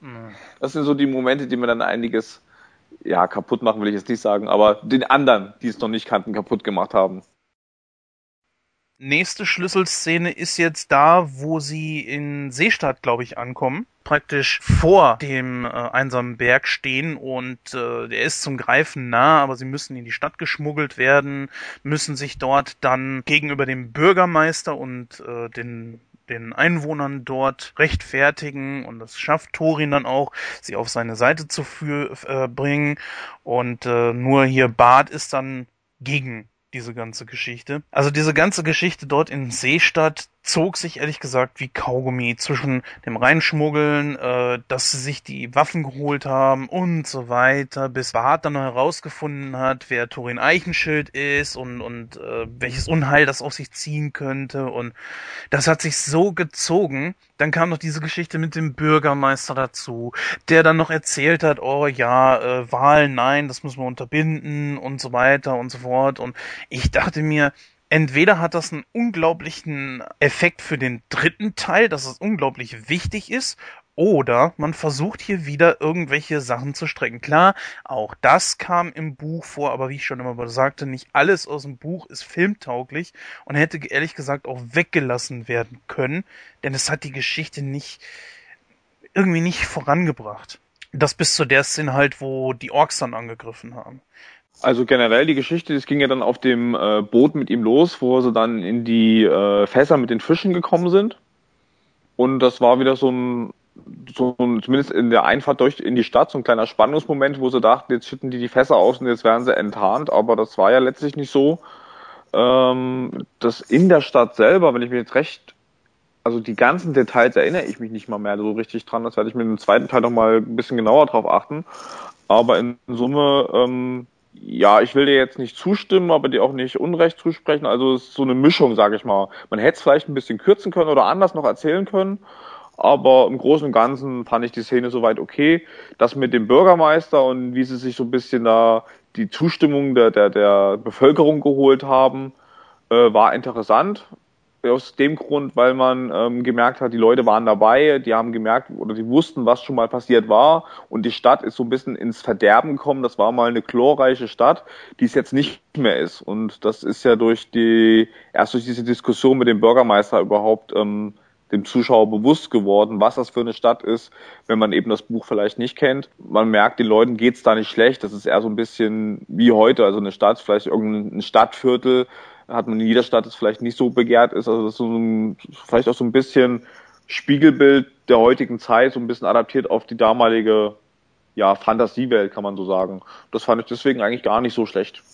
Jetzt mal völlig davon weg, ähm, generell so jetzt auch mal an dich gefragt, Christoph, wie fandst du denn die Szene dort in Dol Guldur, als, äh, als Gandalf dann plötzlich den Nekromanten als Sauron enthüllt hat? Äh, da muss ich dir ganz ehrlich sagen, das war neben dem Auftritt, äh, den ersten richtigen Auftritt von Smaug, einer der besten Szenen in dem Film. Ich weiß, äh, wie ich vorhin ja schon mal gesagt habe, die Szene kommt in dem Buch nicht vor. Aber ich fand die im Film sehr, sehr gut umgesetzt. Also das war dann, ich hatte mich nämlich beim ersten Teil schon die ganze Zeit immer gefragt, wer zum Teufel ist dieser verdammte Nekromant? Das wurde ja da nicht aufgelöst und äh, da hatten wir dann jetzt die Auflösung und ich war, ich hatte damals schon die Vermutung gehabt, okay, vielleicht äh, hat da Saruman irgendwas mit, äh, Sauron irgendwas mit zu tun ähm, letztendlich wurde meine Vermutung dahin bestätigt, war aber trotzdem ein kleiner Überraschungsmoment, weil ich nicht äh, damit gerechnet habe, dass die Orks da auch mit beimischen. Also das fand ich eigentlich ganz gut. Auch die Szene mit, äh, wo der Nekromant dann letztendlich dann auch äh, Gandalf angreift und er da gefesselt wird, fand ich sehr gut umgesetzt. Ich muss sagen, mich, mir beschlich sich ein Gedanke. Wow, er zaubert mal. Nein, weil im Grunde genommen, großartig, was, mach, was machen die Zauberer mit, ihren, mit ihrer Kraft? Eigentlich fast gar nichts. Und da benutzt er sie auch mal in einer der wenigen, wenigen Szenen. Außer vielleicht mal als Taschenlampe oder so. Mit ihrem Stab. Und das fand ich richtig geil, wie er versucht hat, dann mit seinem, mit seiner Magie das Böse aus der Reserve zu locken richtig starke Szene. Und als sich äh, dann der Nekromant tatsächlich noch als Sauron ähm, herausgestellt hat, ganz ehrlich, ich hab's mir von vornherein irgendwo gedacht, das war ein bisschen zu naheliegend, war das eine super starke Szene. Ich fand, äh, dass du mir das mit dem, mit dem Zaubern sagst, auch mal wieder ein Überraschungseffekt, denn das letzte Mal, als er so richtig genauso ernst, äh, in Anführungsstrichen, gezaubert oder, oder gewerkelt hat, will es mal nicht zaubern nennen, äh, war ja am Ende von Teil 1 von Herr der Ringe, als er gegenüber ähm, dem Balrog so äh, stark aufgetreten ist. Und das war wieder so auch vom, von der Ernsthaftigkeit ungefähr eine, eine vergleichbare Szene. Und schön fand ich eigentlich, dass das erste Mal das Auge wieder aufgetaucht ist. Und da schloss, schlossen sich dann wieder so ein paar so, so die Gedankengänge geschossen, was ist jetzt passiert, was passiert jetzt als nächstes und wer ist jetzt was. Und das mit diesem Nekromanten, dass das jetzt wirklich Sauron ist, ist mir jetzt auch so erst im Nachgang am bewusst geworden. Generell so im Herr der Ringe-Universum muss ich jetzt einfach mal die Kritik äußern. Die Zauberer machen außer Energiefelder schaffen und vielleicht mal äh, ihre Stäbe zum Leuchten zu bringen oder irgendwas äh, durch die Luft schweben zu lassen, wie zum Beispiel im Kampf von Gandalf gegen Saruman, machen die da eigentlich nichts mit. Sie verwandeln keine Leute, sie schaffen, erschaffen nichts aus dem Nichts heraus oder so. Finde ich ehrlich gesagt sehr schade. Ich hatte äh, anfangs, wo der wo Radagast noch aufgetaucht ist in äh, eine unerwartete Reise, habe ich noch gedacht, okay, jetzt kommt mal ein bisschen Bewegung ins Spiel, weil ich finde ja die Geschichte rund um die um die Istari, das äh, sind ja die fünf Zauberer, fand ich sehr interessant. Ich hatte gehofft, dass da irgendwie mal was kommt. Schön, dass dann äh, Radagast aufgetaucht ist. Leider wird zum Beispiel auch gar, kaum irgendwie was über die beiden blauen Zauberer gesagt. Da wird einfach nur gesagt, ja, die Namen habe ich eigentlich schon irgendwo vergessen. Ja, lieber Peter Jackson, also da hättest du ein bisschen mehr rausholen können. Nun gut, er hat es nicht getan, aber ähm, generell so das also meine Kritik an an die Filme äh, und beziehungsweise die Bücher. Das ist also alles, was die Zauberer können. Nur ein paar Energiefelder schaffen, ein bisschen Licht und ein bisschen was durch die Gegend schweben lassen. Hm, das ist ein bisschen wenig. Lass uns mal zum Ende des Films kommen. Und zwar, als nämlich äh, Bilbo final dann vor äh, Smaug steht und sie dann auch versuchen, alle ihn zu töten. Was habt ihr denn da empfunden? Ist gute Szene, eher schlecht? Also die, auch diese ganze, dieser ganze Dialog zwischen äh, Bilbo und Smaug. Was habt ihr da empfunden? Also da möchte ich mal sagen, dass die Stimme von Smaug oder auch allgemein wie, wie äh, dieser Drache sich äh, artikuliert, das ist einfach nur Hammer. Also ich kenne leider den Originalton nicht, aber ich finde, die deutsche Synchro hat da wahnsinnig viel rausgeholt. Also der Sprecher, ich weiß, ich glaube, er heißt Rotermund mit Nachnamen, den Vornamen weiß ich jetzt gerade nicht. Der richtig, das Herr, ist richtig. Rotermund. Der gute Herr, der ihn gesprochen hat. Ähm, hat er super gemacht, auf jeden Fall. Und wie gesagt, auch schon die, allein dieses Altertümliche, wie Smaug sich äh, artikuliert, wie er spricht, fand ich einfach nur eine sehr, sehr hammermäßige Szene. Ähm, den Kampf an und für sich, den fand ich eigentlich ganz gut. Allerdings ist mir da auch ein kleiner Logikfehler aufgefallen. Denn wir erinnern uns, Smaug wurde ja verletzt und ihm fehlt eine Schuppe. Das ist ja der einzige Punkt, wo er verwundbar ist. Wenn ich mich jetzt nicht irre. Als sie den Drachen nachher mit dieser, mit diesem flüssigen Gold äh, wo er in diesem flüssigen Gold nachher badet, müsste da nicht eigentlich äh, dieses flüssige Gold auch in seine Wunde reingelaufen sein? Nee, es ist, glaube ich, keine direkte Wunde, das ist nur eine Stelle, an der er ähm, verletzlich ist. Denke ja, an die Nibelungen, an, an, an Siegfried, das ist ungefähr eine ähnliche Stelle. Der hat es halt auf dem Rücken gehabt, der hat es halt unter der Brust und es ist keine Wunde oder beziehungsweise vielleicht eine verheilte Wunde nach wie vielen Jahren, glaube, waren ja einige Jahre auch dazwischen. Und ähm, ja, mehr war es nicht. Und Deswegen geht es bloß darum, dass der Panzer so hart ist. Davon erzählt er ja auch, mein Panzer ist so hart, sagt er ja auch richtig im Gespräch, da kommt nichts durch, außer eben dieser spezielle Pfeil, den Jan ja Barth noch gefunden hat und seinem Sohn bittet ihn, den erstmal zu verstecken. Ich denke mal, den Pfeil werden wir im dritten Teil nochmal wiedersehen und auch die Stelle mit der fehlenden Schuppe wird im dritten Teil nochmal, denke ich mal, eine Schlüsselszene werden. Ja gut, aber ich meine, nichts, nichtsdestotrotz, ich meine, ich kann verstehen, warum das flüssige Gold, ich meine, ich weiß nicht, wie viele Temperaturen das hat, ne? Also es werden schon so über 1000 Grad oder was gehabt haben, keine Ahnung. Aber dass das vielleicht das Schuppenkleid nicht angreift, okay. Aber dann müsste es ja genau diese Stelle angreifen wir reden hier von einem Drachen, der selber Feuer spuckt und wenn man immer die, ich fand auch die Stelle immer geil, wenn der Feuer gespuckt hat, wie man diese Wärmeentwicklung in seinem Rachen gesehen hat, wie das alles geglüht hat. Ich glaube, das macht dem nichts aus. Ja, du sagtest die Stimme. Da kann ich dir mal was Kleines zu erzählen. Und zwar war in beiden, in wirklich beiden Vorstellungen, in denen ich war, wo Smaug dann wirklich das erste Mal gesprochen hat, saugemischte Meinung, die da durch die, durch das Publikum ging. Zwischen klingt wie ein fünfte Klasse Student über wow, ein richtig geiler Effekt, wie Daniel es auch schon sagte, also die Stimme passt super, bis hin zu es geht gar nicht. Ich bin da eher gemischter Meinung. Ja, die Art und Weise, wie äh, Herr Rotermund sich da ausgedrückt hat, das war äh, übrigens Sascha Rotermund, wie Sascha Rotermund sich da ähm, ausgedrückt hat, war sehr gut. Auch die, die äh, Verzerrung war schon okay, bis zu den Szenen, wo er lauter geworden ist. Und da hätte ich mir ehrlich gesagt mehr so eine Stimme erhofft, weil er ist sehr, ähm, er, er klingt ein bisschen zu sehr jugendlich in dem Moment und da fehlt so, da geht, da fällt so ein bisschen die Bedrohung irgendwo in der Stimme weg.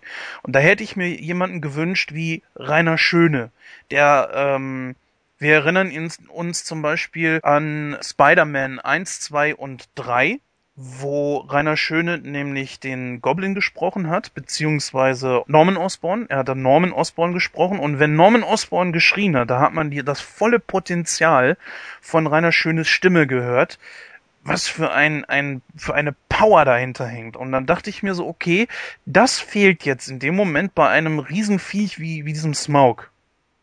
So, trotzdem war das in Ordnung. Ich glaube, sie kommt auch ziemlich nah an das Original dran. Äh, müsste ich mir aber noch mal anhören. Ich, ich hatte ja bis jetzt noch leider keine Gelegenheit, mir den O-Ton anzuhören. Ich gucke mir generell Filme eigentlich nie komplett im O-Ton an, aber ich höre schon ganz gerne mal rein, wie nah kommt denn jetzt die deutsche Stimme dem Original.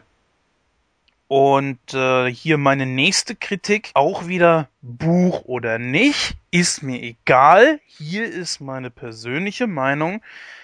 Das Design des Drachen war super, bis auf eine Sache, die mich tierisch gestört hat, dass nämlich die Vorderläufe und die Flügel eins waren.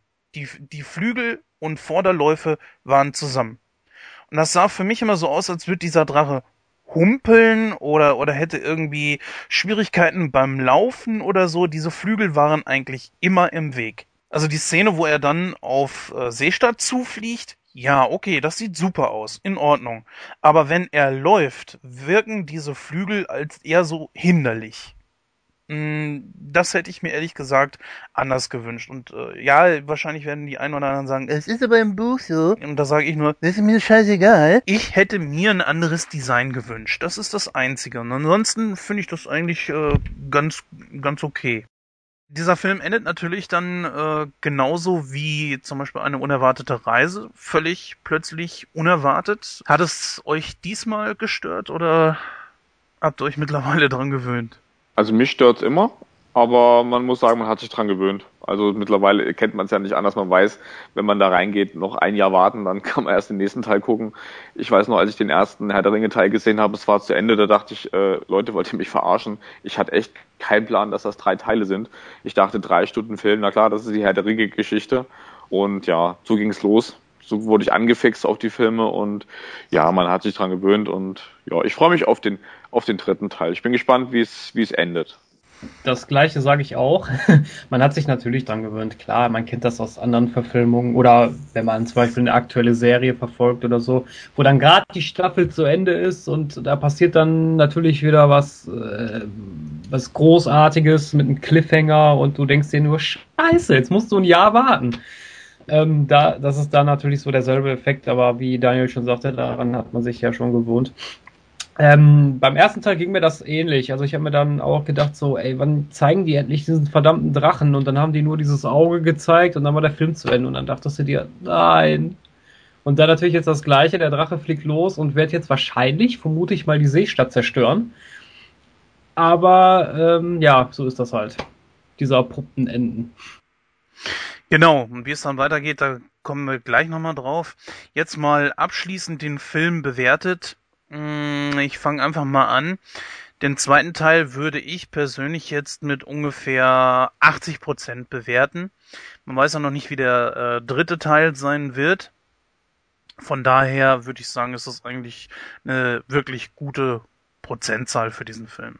Ähm, ich würde mich deiner Meinung anschließen. 80 Prozent ist, denke ich mal, eine gute, eine gute Wertung. Auch dadurch geschuldet, dass der Film er ist nicht besser als der erste. Also er hat da ein bisschen an, an, an Schnittigkeit, an Profil und an Tempo verloren, meiner Meinung nach. Also der erste Teil ist gegenüber dem zweiten besser. Jedoch finde ich allerdings, dass Smaug und die Geschichte mit den Nekromanten den Film rettet. Also die holen da eine Menge raus, zumal, wie ich schon sagte, also ich persönlich finde die Artikulierung des Drachens sehr, sehr gut, weil ich mag eigentlich dieses Altertümliche, wenn, wenn man halt in dieser altertümlichen Sprache spricht und sowas, sowas finde ich immer klasse. Äh, wie wir auch schon besprochen haben, die Stelle mit Gandalf und den Nekromanten, eine der besten Szenen aus dem Film. Deswegen würde ich mich einfach mal mit 80% anschließen. Also in dem Fall kann ich euch beipflichten, also bei 80% kann ich mich euch auf jeden Fall treffen. Ich fand einen kleinen Tacken ich will das Wort schlechter eigentlich nicht verwenden, aber ich muss ja sagen, schlechter als den ersten Teil. Ähm, wobei ich zum Beispiel gerade in meinem privaten Umfeld äh, von Freunden, die wiederum gesagt haben, die fanden den besser als den ersten. Also von daher, ähm, ja, es, die nehmen sich nicht viel, aber ich fand den ersten kleinen Tacken besser. Deswegen kriegt er auch von mir fünf bis zehn Prozent weniger.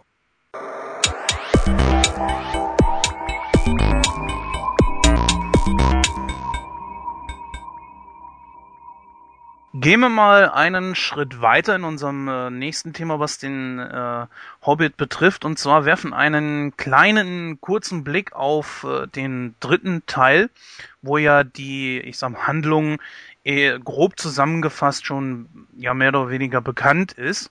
Jetzt mal kurz eben die Inhaltsangabe. Nachdem Smaug besiegt wurde, sitzt Thorin endlich auf dem Zwergenthron und hat sein Reich wieder. Doch der Kampf gegen den Drachen hat Spuren hinterlassen. Die Stadt äh, Esgaroth wurde zerstört, ihre Bewohner sind nun obdachlos, doch Thorin verweigert jede Hilfe, genauso wie die Rückgabe von Teilen des Schatzes, die Smaug gestohlen hatte. Der Hobbit Bilbo versucht zwischen Zwergen, Elben und den Bürgern zu vermitteln, doch vergeblich. Thorin hält ihn für einen Verräter und auch Gandalf kann nichts mehr ausrichten. Es wird äh, aufgerüstet und äh, bald stehen sich die Armeen gegenüber.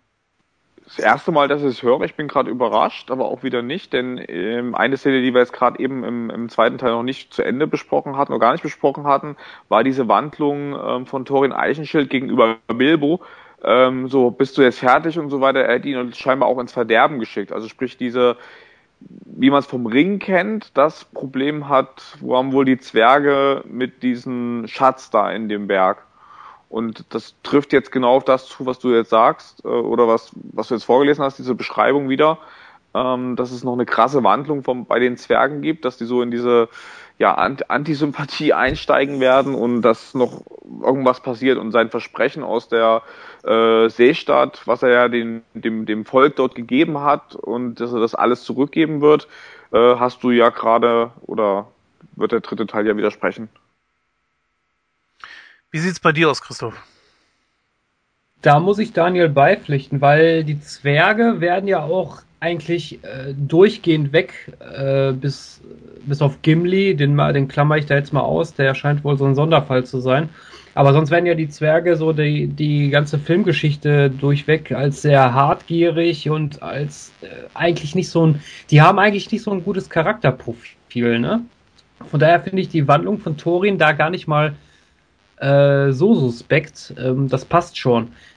Was mich allerdings ein bisschen wundert, ist, dass das im dritten Teil dann anscheinend sehr stark thematisiert wird. Ich habe eigentlich eher so den Eindruck gehabt, dass im dritten Teil mehr so der Kampf mit dem Drachen im Vordergrund steht. Aber anscheinend, so hört sich das zumindest für mich an, ist das nur wohl eine kleine Nebenhandlung und der Haupt oder das Hauptaugenmerk des Films liegt dann wohl tatsächlich darauf, dass äh, ähm, ein kleiner Krieg ausbricht zwischen Zwergen, Elben und äh, den Bewohnern der Seestadt.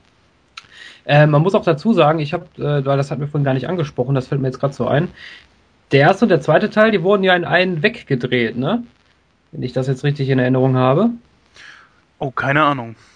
Weiß ich, ich gerade nicht. Ja, ich glaube, ich, ich, glaube ja, ich glaube, die wurden in einem Teil gedreht, die, der erste und der zweite Teil. Und der dritte Teil, der wurde, glaube ich, auch schon gedreht, oder die sind zumindest, oder waren, oder sind schon dabei. Äh, ich weiß, dass der dritte Teil Dezember diesen Jahres anlaufen wird. Ich glaube, 17. Dezember ist das Datum. da lassen wir uns dann einfach mal überraschen, wie das dann letztendlich von Peter Jackson realisiert wird. Also da bin ich auch ehrlich gesagt sehr gespannt drauf. Ich hätte auch mit so einer Wendung nicht gerechnet, dass die äh, Zwerge jetzt plötzlich dann nochmal äh, sich komplett wenden und dass es ein, eine, eine Schlacht geben wird am Ende vom dritten Teil. Aber sagen wir mal so, es ist gut, dass das Ganze so voranschreitet, weil nämlich viel vom Hobbit nicht mehr da ist. Das heißt also, was, was gibt es dort noch an, an Seiten zu verfilmen? Ich würde mal sagen, vielleicht 50 oder so habe ich mal irgendwo gelesen. Und das ist ja nur wirklich ehrlich gesagt nicht mehr viel. Und äh, das war klar, dass man da noch äh, irgendwas machen musste, beziehungsweise dass äh, Peter Jackson sich noch viele, viele äh, Geschichten irgendwo anders herholen musste, um sie dort einzubauen, um wieder auf drei Stunden zu kommen.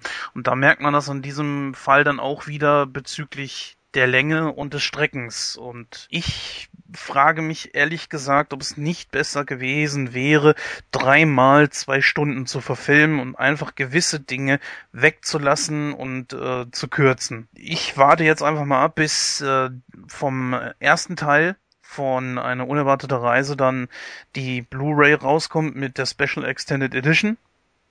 Und was dann da für Szenen sind, die weggelassen wurden ich glaube nicht, dass es mich so wurm wird, das nicht gesehen zu haben, wie zum Beispiel damals bei Die Rückkehr des Königs, wo im Grunde genommen einem ja eine ganz andere Geschichte vorgegaukelt wurde im Kino, äh, von wegen, dass Saruman überlebt hat, was er eigentlich nicht hat. Darauf warte ich jetzt einfach mal. Ich glaube, die Diskussion hatten wir schon mal, Jens, ne?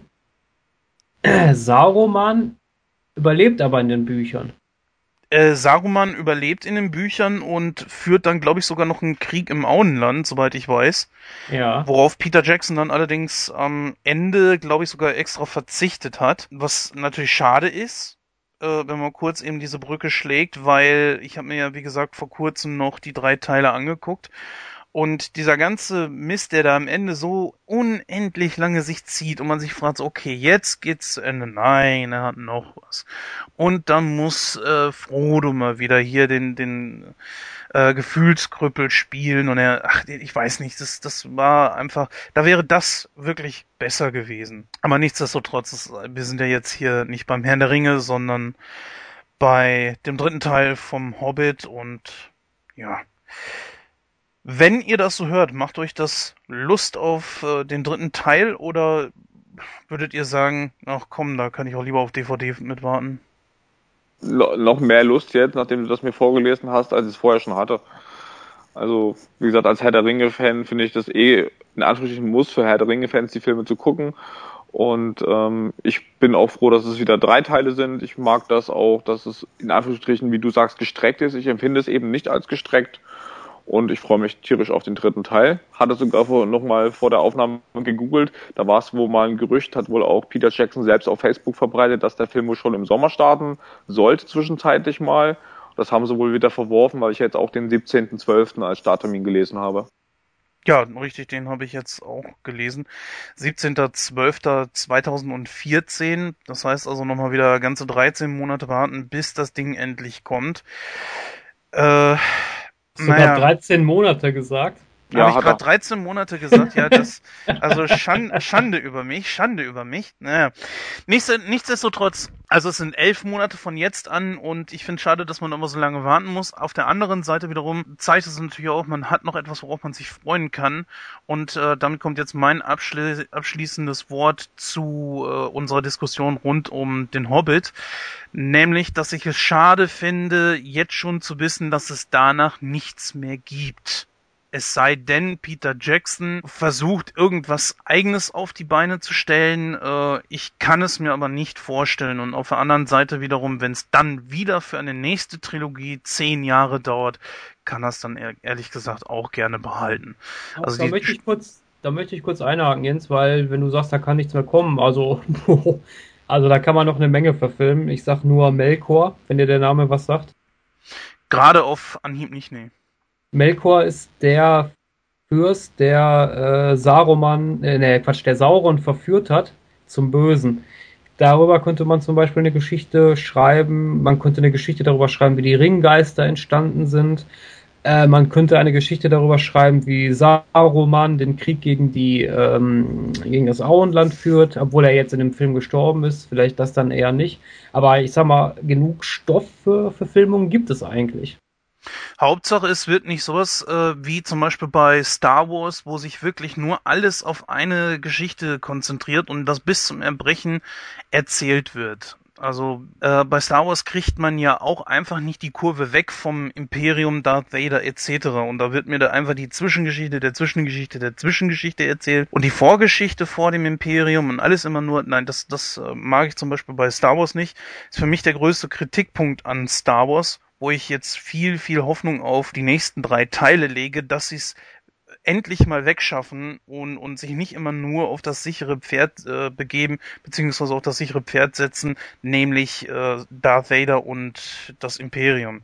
Also ich brauche ja jetzt keine Verfilmung von zum Beispiel Die Erben des Imperiums oder sowas. Brauche ich nicht. Äh, mir wäre es lieb, wenn es da irgendwo weitergeht. Und beim Herrn der Ringe, das ist so eine große Welt, finde ich, steckt mehr hinter, als nur sich auf Saruman und auf Sauron zu konzentrieren. Man könnte ja zum Beispiel äh, böse Istari oder sowas bringen. Wäre ja auch eine Möglichkeit. Also, naja. So viel mein abschließendes Wort dazu. Aber ähm, ich möchte Daniel, Daniel, sag du noch mal was dazu dann. Das abschließende Wort wolltest du mir nicht nehmen, das ist aber nett.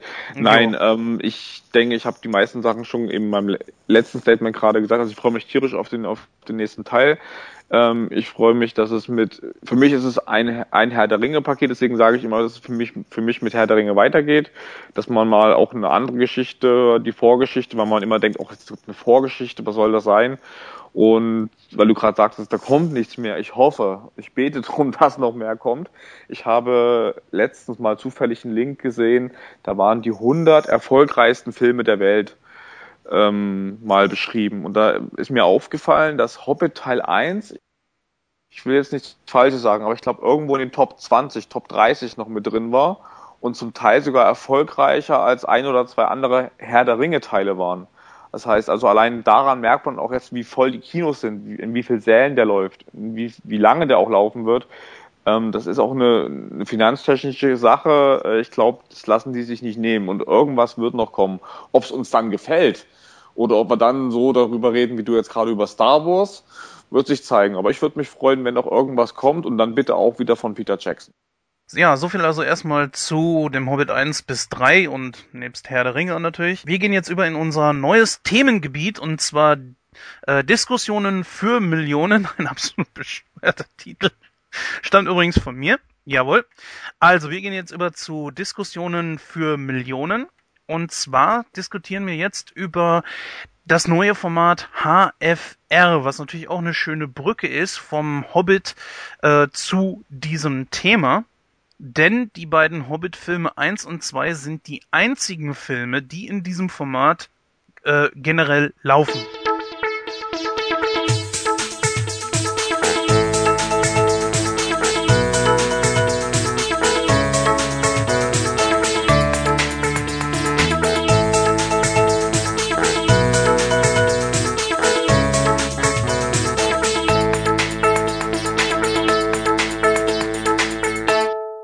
Ja, HFR sei erst einmal vorweg gesagt. Äh, da kann uns Daniel, glaube ich, auch ein bisschen mehr zu erzählen, was das denn überhaupt ist, damit sich unsere Hörer da ein Bild von machen können. Ja, erstmal schön, dass du das mein Wunschthema mit aufgenommen hast. Also HFR ist im Endeffekt ähm, High Frame Rate 3D, also sprich nochmal eine Erweiterung vom 3D. Und ähm, ich erinnere mich, als Resident Evil, ich weiß gar nicht, der vorletzte Teil angekündigt worden ist, es hieß es Revolution im 3D-Kino die ist für mich ausgeblieben. Und bei 3D HFR hat man das nicht, zumindest habe ich nicht mitbekommen, so stark verkauft. Und da könnte man wirklich von einer Revolution im äh, Bildgeschehen reden. Ähm, für die, die es noch nicht gesehen haben, vielleicht einfach mal, um es sich besser vorzustellen, nehmt eine Normal-DVD auf einem normalen, ich sage jetzt mal nicht Röhrenfernseher, aber vielleicht nicht auf dem neuesten Modell. Dann schließt ein Blu-ray-Player, HDMI mit einer schönen Blu-ray an auf einem schönen Plasma oder ja, LED-TV und schaut euch diesen Film an. Vielleicht als Beispiel mal jetzt genommen äh, Iron Man oder sowas. Dieser krasse Unterschied, den man da wirklich dann auch erkennt, das gleiche hat man dann auch beim 3D und beim 3D HFR. Das heißt, es ist einfach ein gestochen scharfes Bild und man hat eher so das Gefühl, man steht wirklich mit drin. Ich erinnere mich an äh, Hobbit 1, als ich äh, die Szene äh, am Anfang gesehen habe mit dem Marktplatz in diesem Burghof oder was das war. Man stellt es sich vor, oder wenn man das sieht, man denkt, man ist richtig mit drin. Also ich bin bis heute mir noch selber unschlüssig, ob es mir gut gefällt, besser gefällt als normales 3D oder nicht. Ich wollte aber absichtlich den äh, neuen Teil gleich auch in diesem Format sehen, was ich auch gemacht habe. Und es war wieder wie im ersten Mal. Also man hat sich äh, die Augen nach dem einen Jahr natürlich normal 3D oder normale Filme nicht mehr an dieses Format gewöhnt und es war wieder eine totale Umstellung. Und mit Leuten, mit denen ich mich so unterhalten habe, die es auch, auch vielleicht das erste Mal gesehen haben, die brauchen so zehn Minuten, manche reden sogar von 30 Minuten, bis sie sich wirklich daran gewöhnt haben oder die Augen dran gewöhnt haben. Ich kenne sogar Leute, die sagen, die sind da rausgegangen, die konnten das gar nicht gucken. Ähm, vielleicht noch ein Vergleich, den ich mal ganz gerne bringe, um sich so ein bisschen diesen Unterschied vorzustellen. Wenn ich jetzt einen deutschen Film und einen amerikanischen Film vergleiche, dann gehe ich mal in zwei ganz krasse Richtungen. Ähm, nur noch 60 Sekunden. Das ist ein Film, der hat einen ziemlich starken Gelbstich, so einen Schleier, so einen, so einen, so einen Filmschleier drauf. Ich weiß nicht, wie der Fachbegriff dafür heißt. Während ich zum Beispiel für Alarm für Gruppe 11 denke, ich stehe mit meiner normalen Kamera daneben und filme diese Szenen. Und diesen krassen Unterschied sieht man auch wiederum bei HFR. Ja, und da bin ich immer noch so hin und her gerissen. Auf der einen Seite gehe ich gerne rein, schaue mir das gerne in HFR an. Und man braucht wirklich ein paar Minuten, der eine mehr, der andere weniger, bis sich die Augen und auch so, dass, dass man sich darauf eingestellt hat, dass es jetzt mit einem doch etwas anderem Bild äh, vonstatten geht. Genau, und in, genau genommen ist HFR, also die, wenn man in einen Film guckt, dann werden einem normalerweise 24 Bilder pro Sekunde um die Ohren geschossen.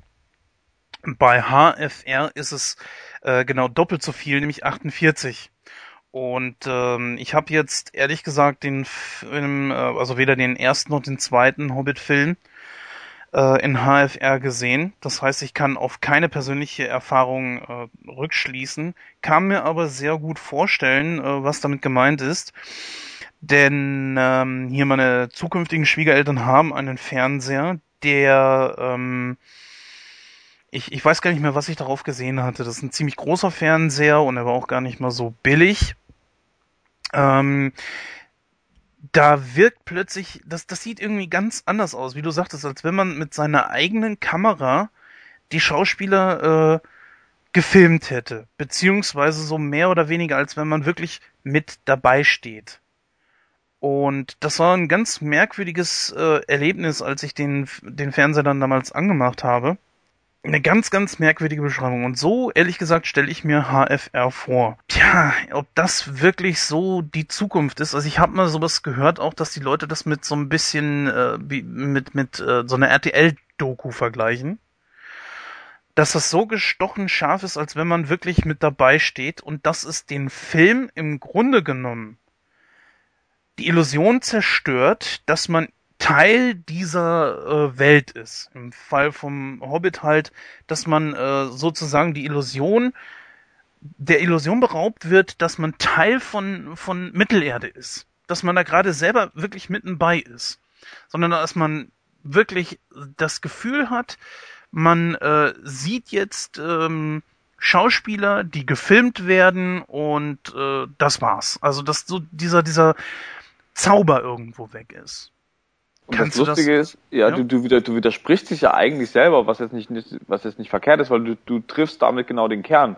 Du sagst auf der einen Seite, man ist wie mittendrin, sagst aber, man fühlt sich weit weg, weil man nicht in der Teil der Illusion ist. Und genau das ist was, was ich auch versuchen wollte zu beschreiben. Man muss es einfach mal gesehen haben, auf sich wirken lassen und dann entscheiden, gefällt's mir oder gefällt's mir nicht. Ähm, ich sage, ich bin selber noch hin und her gerissen. Also gerade so diese, diese Nase auf diesem Marktplatz, die waren schon für mich fast, wie du sagst, eine RTL-Aufnahme von einer Innenstadt, wo sie gerade Leute filmen. Da war dieses, ich sag wieder mal Filmschleier und da bringe ich nochmal ähm, nur noch 60 Sekunden in, ins Spiel, weil da finde ich das einfach ziemlich krass dargestellt. Da können sich wahrscheinlich die meisten Leute äh, eher was drunter vorstellen, was ich damit meine. Und jetzt stellt euch daneben mit der normalen Kamera, filmt die gleiche Szene wie da ähm, ja, mit der, mit der Eleanor fährt meinetwegen noch mit der normalen Kamera und jetzt stellt diese Bilder gegenüber. Und da habt ihr jetzt den Unterschied zwischen HFR und nicht HFR. Ohne das 3D jetzt mal äh, mit anzusprechen. Und das macht so diesen, ja, Reiz will ich vielleicht gar nicht sagen, aber so dieses, dieses andere aus, wo die Leute auch sagen, sie brauchen halt Zeit, um sich mit den Augen daran zu gewöhnen. Genau, und das ist halt eben auch etwas, wo ich sage, okay, das, das kann natürlich ein ganz anderes äh, Sehvergnügen werden, wo ich schon viele Kritiken gelesen habe, dass äh, gerade bei der, dass, es, dass dieses HFR gerade bei der, der CGI wirklich zugutekommt. Einfach weil diese animierten Sachen ähm, realistischer rüberkommen, als wie bei nur 24 Bildern pro Sekunde. Kannst du das irgendwie bestätigen? Also ich meine, wenn man jetzt mal sagt, okay, äh, beim äh, Hobbit hat man jetzt Smaug, dass der dann tatsächlich wirklich sau echt aussieht, als hätte es diesen Drachen dort wirklich am Set gegeben. Definitiv, also das kannst du äh, auf jeden Fall nehmen, auch bei Gollum. Also ich finde, der wirkt gerade in, in HFR noch noch echter als in den anderen Filmen schon wirkt. Ich fand ihn ja auch in den äh, normal äh, der Ringe-Teilen schon äh, sehr echt und gut dargestellt. Wobei jetzt in diesem HFR das ist was wirklich anderes. Aber ich glaube, der Drache, die Drachenszene ist da, glaube ich, noch wirklich ein besserer Punkt. Und mir gefallen zum Beispiel gerade diese dunkleren Szenen und diese sind viel besser als diese Szene wie mit diesem Marktplatz, weil die finde ich wirklich zu, zu krass, zu nah dran, während die anderen Szenen schon ja, doch die, die Fantasie noch, äh, noch anregen, wenn es so dunkler ist, auch wenn sie in den Minen sind und sowas. Das, da passt das schon und da wirkt das HFR auch richtig geil. Wie ist es bei dir, Christoph? Hast du äh, schon irgendwie mit HFR Verbindung aufnehmen können? Hast du dir einen der Hobbit-Teile ansehen können in HFR oder hast du mal Berichte darüber gelesen? Äh, ich bin ganz ehrlich, ich höre das zum ersten Mal. Also an mir ist das irgendwie vorübergegangen, diese Technik. Ich habe davon noch nie was gehört. Äh, ich habe mir, ich habe mir zwar den Hobbit angeschaut. Ich glaube, der war aber nicht in HFR. Also wenn, dann wäre es mir wahrscheinlich aufgefallen. Also wie gesagt, ich habe da, ich höre das zum ersten Mal. Für mich persönlich ist bei HFR einfach so die Frage, erstens, ähm, wir haben nur zwei Filme. Es gibt nur zwei Filme auf der Welt, die in HFR gedreht wurden, beziehungsweise gezeigt wurden. Nicht gedreht, sondern gezeigt wurden. Das sind die beiden äh, Hobbit-Teile. Und die sind jetzt auch mit einem Abstand von einem Jahr ins Kino gekommen. Also so richtig hundertprozentig scheint man nicht davon überzeugt zu sein, denn sonst hätte man mit Sicherheit noch viel mehr Filme in diesem Format ins Kino gebracht. Das wundert mich allerdings auch. Und was mir jetzt aufgefallen ist, als ich letzte Woche mit meinem Vater telefoniert habe, da wir nicht mehr zusammen ins Kino können, telefonieren wir natürlich auch regelmäßig dann über die Filme, die wir gesehen haben. Und er geht auch liebend gern nur noch in HFR rein. Und in dem Kino in Thüringen, um genau zu sein, in Suhl zum Beispiel, ist ein Cineplex, glaube ich, müsste das sein, haben die den 3D-Film aus dem Programm genommen und nur noch 3D HFR drin. Also scheint auch der, der, der Besucheransturm Richtung HFR 3D größer zu sein, wenn es nicht andere Gründe dafür gab, den Film rauszunehmen. Also was ich bei 3D immer bemängelt habe, ist diese Unschärfe. Besonders als Brillenträger gehst du in, in, in Filme rein und du kannst sogar HD-Filme nehmen. Also es gibt ja welche, die, die äh, auch in, in HD-Qualität gezeigt werden, wo du ja nochmal richtig Geld für bezahlen musst. Glaube ich, zwei Euro Aufschlag oder sowas. Und trotzdem wirken diese Filme für mich unscharf. Ich habe ja 3D immer so als das angesehen, dass es nichts Besseres ist als wie ein Kopierschutz, weil was nützt es dir, einen 3D-Film äh, abzufilmen und dann ins Internet zu stellen? Guckt sich ja keiner an. So, und deswegen habe ich immer gedacht, das ist mehr oder weniger so ein besserer Kopierschutz. Für mich persönlich, und das muss ich ganz ehrlich sagen, hat 3D noch nie irgendwas gebracht. Es sei denn jetzt vielleicht irgendwie so ein äh, Animationsfilm, da ist das ist, ist 3D in Ordnung, aber bei normalen Filmen hat es mir nie irgendwas gegeben und ich persönlich sage, ich bin froh, wenn dieser Trend wieder verschwindet, genauso wie diese abgefuckten Wackelkameras. Hast du denn den äh, Herr der Ringe in 3D überhaupt gesehen oder hast du in 2D geschaut? Äh, ich habe ihn mir im genüsslichen 2D angeguckt. Eben aus genau dem Grund, wo, was, was ich gerade angeführt habe. Ja. Wenn jetzt allerdings du sagst, HFR 3D, dass das Ganze wirklich um Längen schärfer ist, dann Definitiv. wiederum... Ja? Schaust dir an. Schaust dir an. Also, ähm, machen wir das so. Unter genügend Zuhörern gibt's jetzt von mir die Geld-Zurück-Garantie, wenn du den Film dir anschaust und du sagst, der war nicht scharf genug, kriegst du für den Kinopreis auf jeden Fall zurückerstattet, weil du wirst merken, das ist äh, wirklich enorm scharf. Ob dir es dann gefällt oder nicht, da reden wir danach gerne nochmal drüber. Aber schau dir es erstmal an. Und das, was du sagst mit den 3D, da gebe geb ich dir bei einigen Filmen sogar recht. Zum Beispiel klassisches Beispiel ist, ich glaube, Teil, Teil 1 und Teil 2 von Kampf der Titan, wo der, der ja nach ähm, ja, wie heißt das, mit 3D nachversehen wurde, wo zum Beispiel der, der Pegasus, wenn er abhebt, das Pferd, ähm, so einen Schatten wirft, so wie es wie so zweimal da ist. Und da ist auch eine richtige Unschärfe drin. Das hast du bei Herr der Ringe gerade mit dem HFR überhaupt nicht. Also ich kenne keine Szene in dem Film, ähm, wo ich irgendeine Unschärfe gesehen habe. Im Gegenteil, du, du siehst alles viel, viel, viel, viel, viel schärfer. Und genau das ist halt eben der große Kritikpunkt gewesen. Ich sag mal, wenn man das durch dieses HFR jetzt ähm, weggekriegt hat, dann kann man meinetwegen auch gerne wieder äh, kann ich auch gerne wieder Filme in, in 3D sehen. Aber so, ehrlich gesagt, bis auf Animationsfilme, da ist das okay. Da ist ja sowieso alles künstlich gemacht. Aber bei normalen Filmen braucht mir keiner mit 3D zu kommen. Ich bin absolut gegen 3D und wenn das jetzt wirklich äh, die Zukunft ist, dass man gestochen scharf 3D-Filme, zumindest im Kino, zu Hause brauche ich das nicht, gucken kann, dann habe ich da nichts gegen. Jetzt mal so die Frage an dich, Christoph. Äh, es gibt erst zwei Filme, wie wir es schon gesagt haben, zwei Filme, die in HFR im Kino gezeigt wurden. Das sind äh, die beiden Hobbit-Filme. Und dazwischen liegt ja ein Jahr, wie wir es auch schon gesagt haben. Und äh, was glaubst du, warum lässt sich Hollywood da so viel Zeit mit? Haben die Angst da irgendwie vor? Oder, oder was könnte das Problem sein? Ähm, also nochmal eine kleine Randnotiz, weil ich habe gerade nochmal nachgeguckt, äh, weil ich mir jetzt gerade selber nicht mehr hundertprozentig sicher war, ob der Hobbit, den ich gesehen habe, in HFR war, aber unser Kino in Duisburg bietet das gar nicht an. Also das habe ich dann anscheinend doch nicht gesehen. Aber ja, warum lässt sich Hollywood damit Zeit? Das ist eine gute Frage. Wahrscheinlich testen sie das auch erstmal an, wie das bei dem Publikum ankommt. Ne? Das wäre ja schwachsinnig, jetzt so viel Geld dafür zu verballern, wenn die Leute alle sagen, die Bank durchweg, ja, das ist scheiße, das wollen wir nicht haben. Ne? Also ich denke mal, das ist mehr so zum Antesten oder Anfixen, je nachdem. Anderer Punkt, worauf ich noch eingehen muss, 3D. Das kommt immer darauf an, wie es umgesetzt ist. Also es gibt sehr, sehr gute 3D-Filme. Also, ähm, aber ich finde, das wird nicht viel, aber es wird nicht so stark ausgereizt. Also ich finde, der 3D-Effekt, der verblasst ziemlich schnell. Ähm, das hat, also wenn du so, je länger du einen Film dir anschaust, desto weniger registrierst du, dass das ja in 3D ist. Den Effekt hatte ich zum Beispiel bei Green Lantern. Ähm, ich habe das am Anfang gemerkt, okay, das ist 3D, aber nach 10 Minuten war der Effekt weg. Ich habe davon nichts mehr mitgekriegt, dass das 3D ist. Ja, gut, also ich habe mir den letzten Film, in den ich in 3D gesehen habe, das war Gravity. Das war aber auch nur aus dem Grund heraus, weil ich den Film A unbedingt sehen wollte. Der hat ja einen unglaublichen Zuspruch bekommen. Da hat man unglaublich die Werbetrommel für gerührt und dann äh, hatte unser Kino das leider auch wirklich nur in 3D. Ich sage ganz klar, da hätte ich hundertprozentig darauf verzichten können.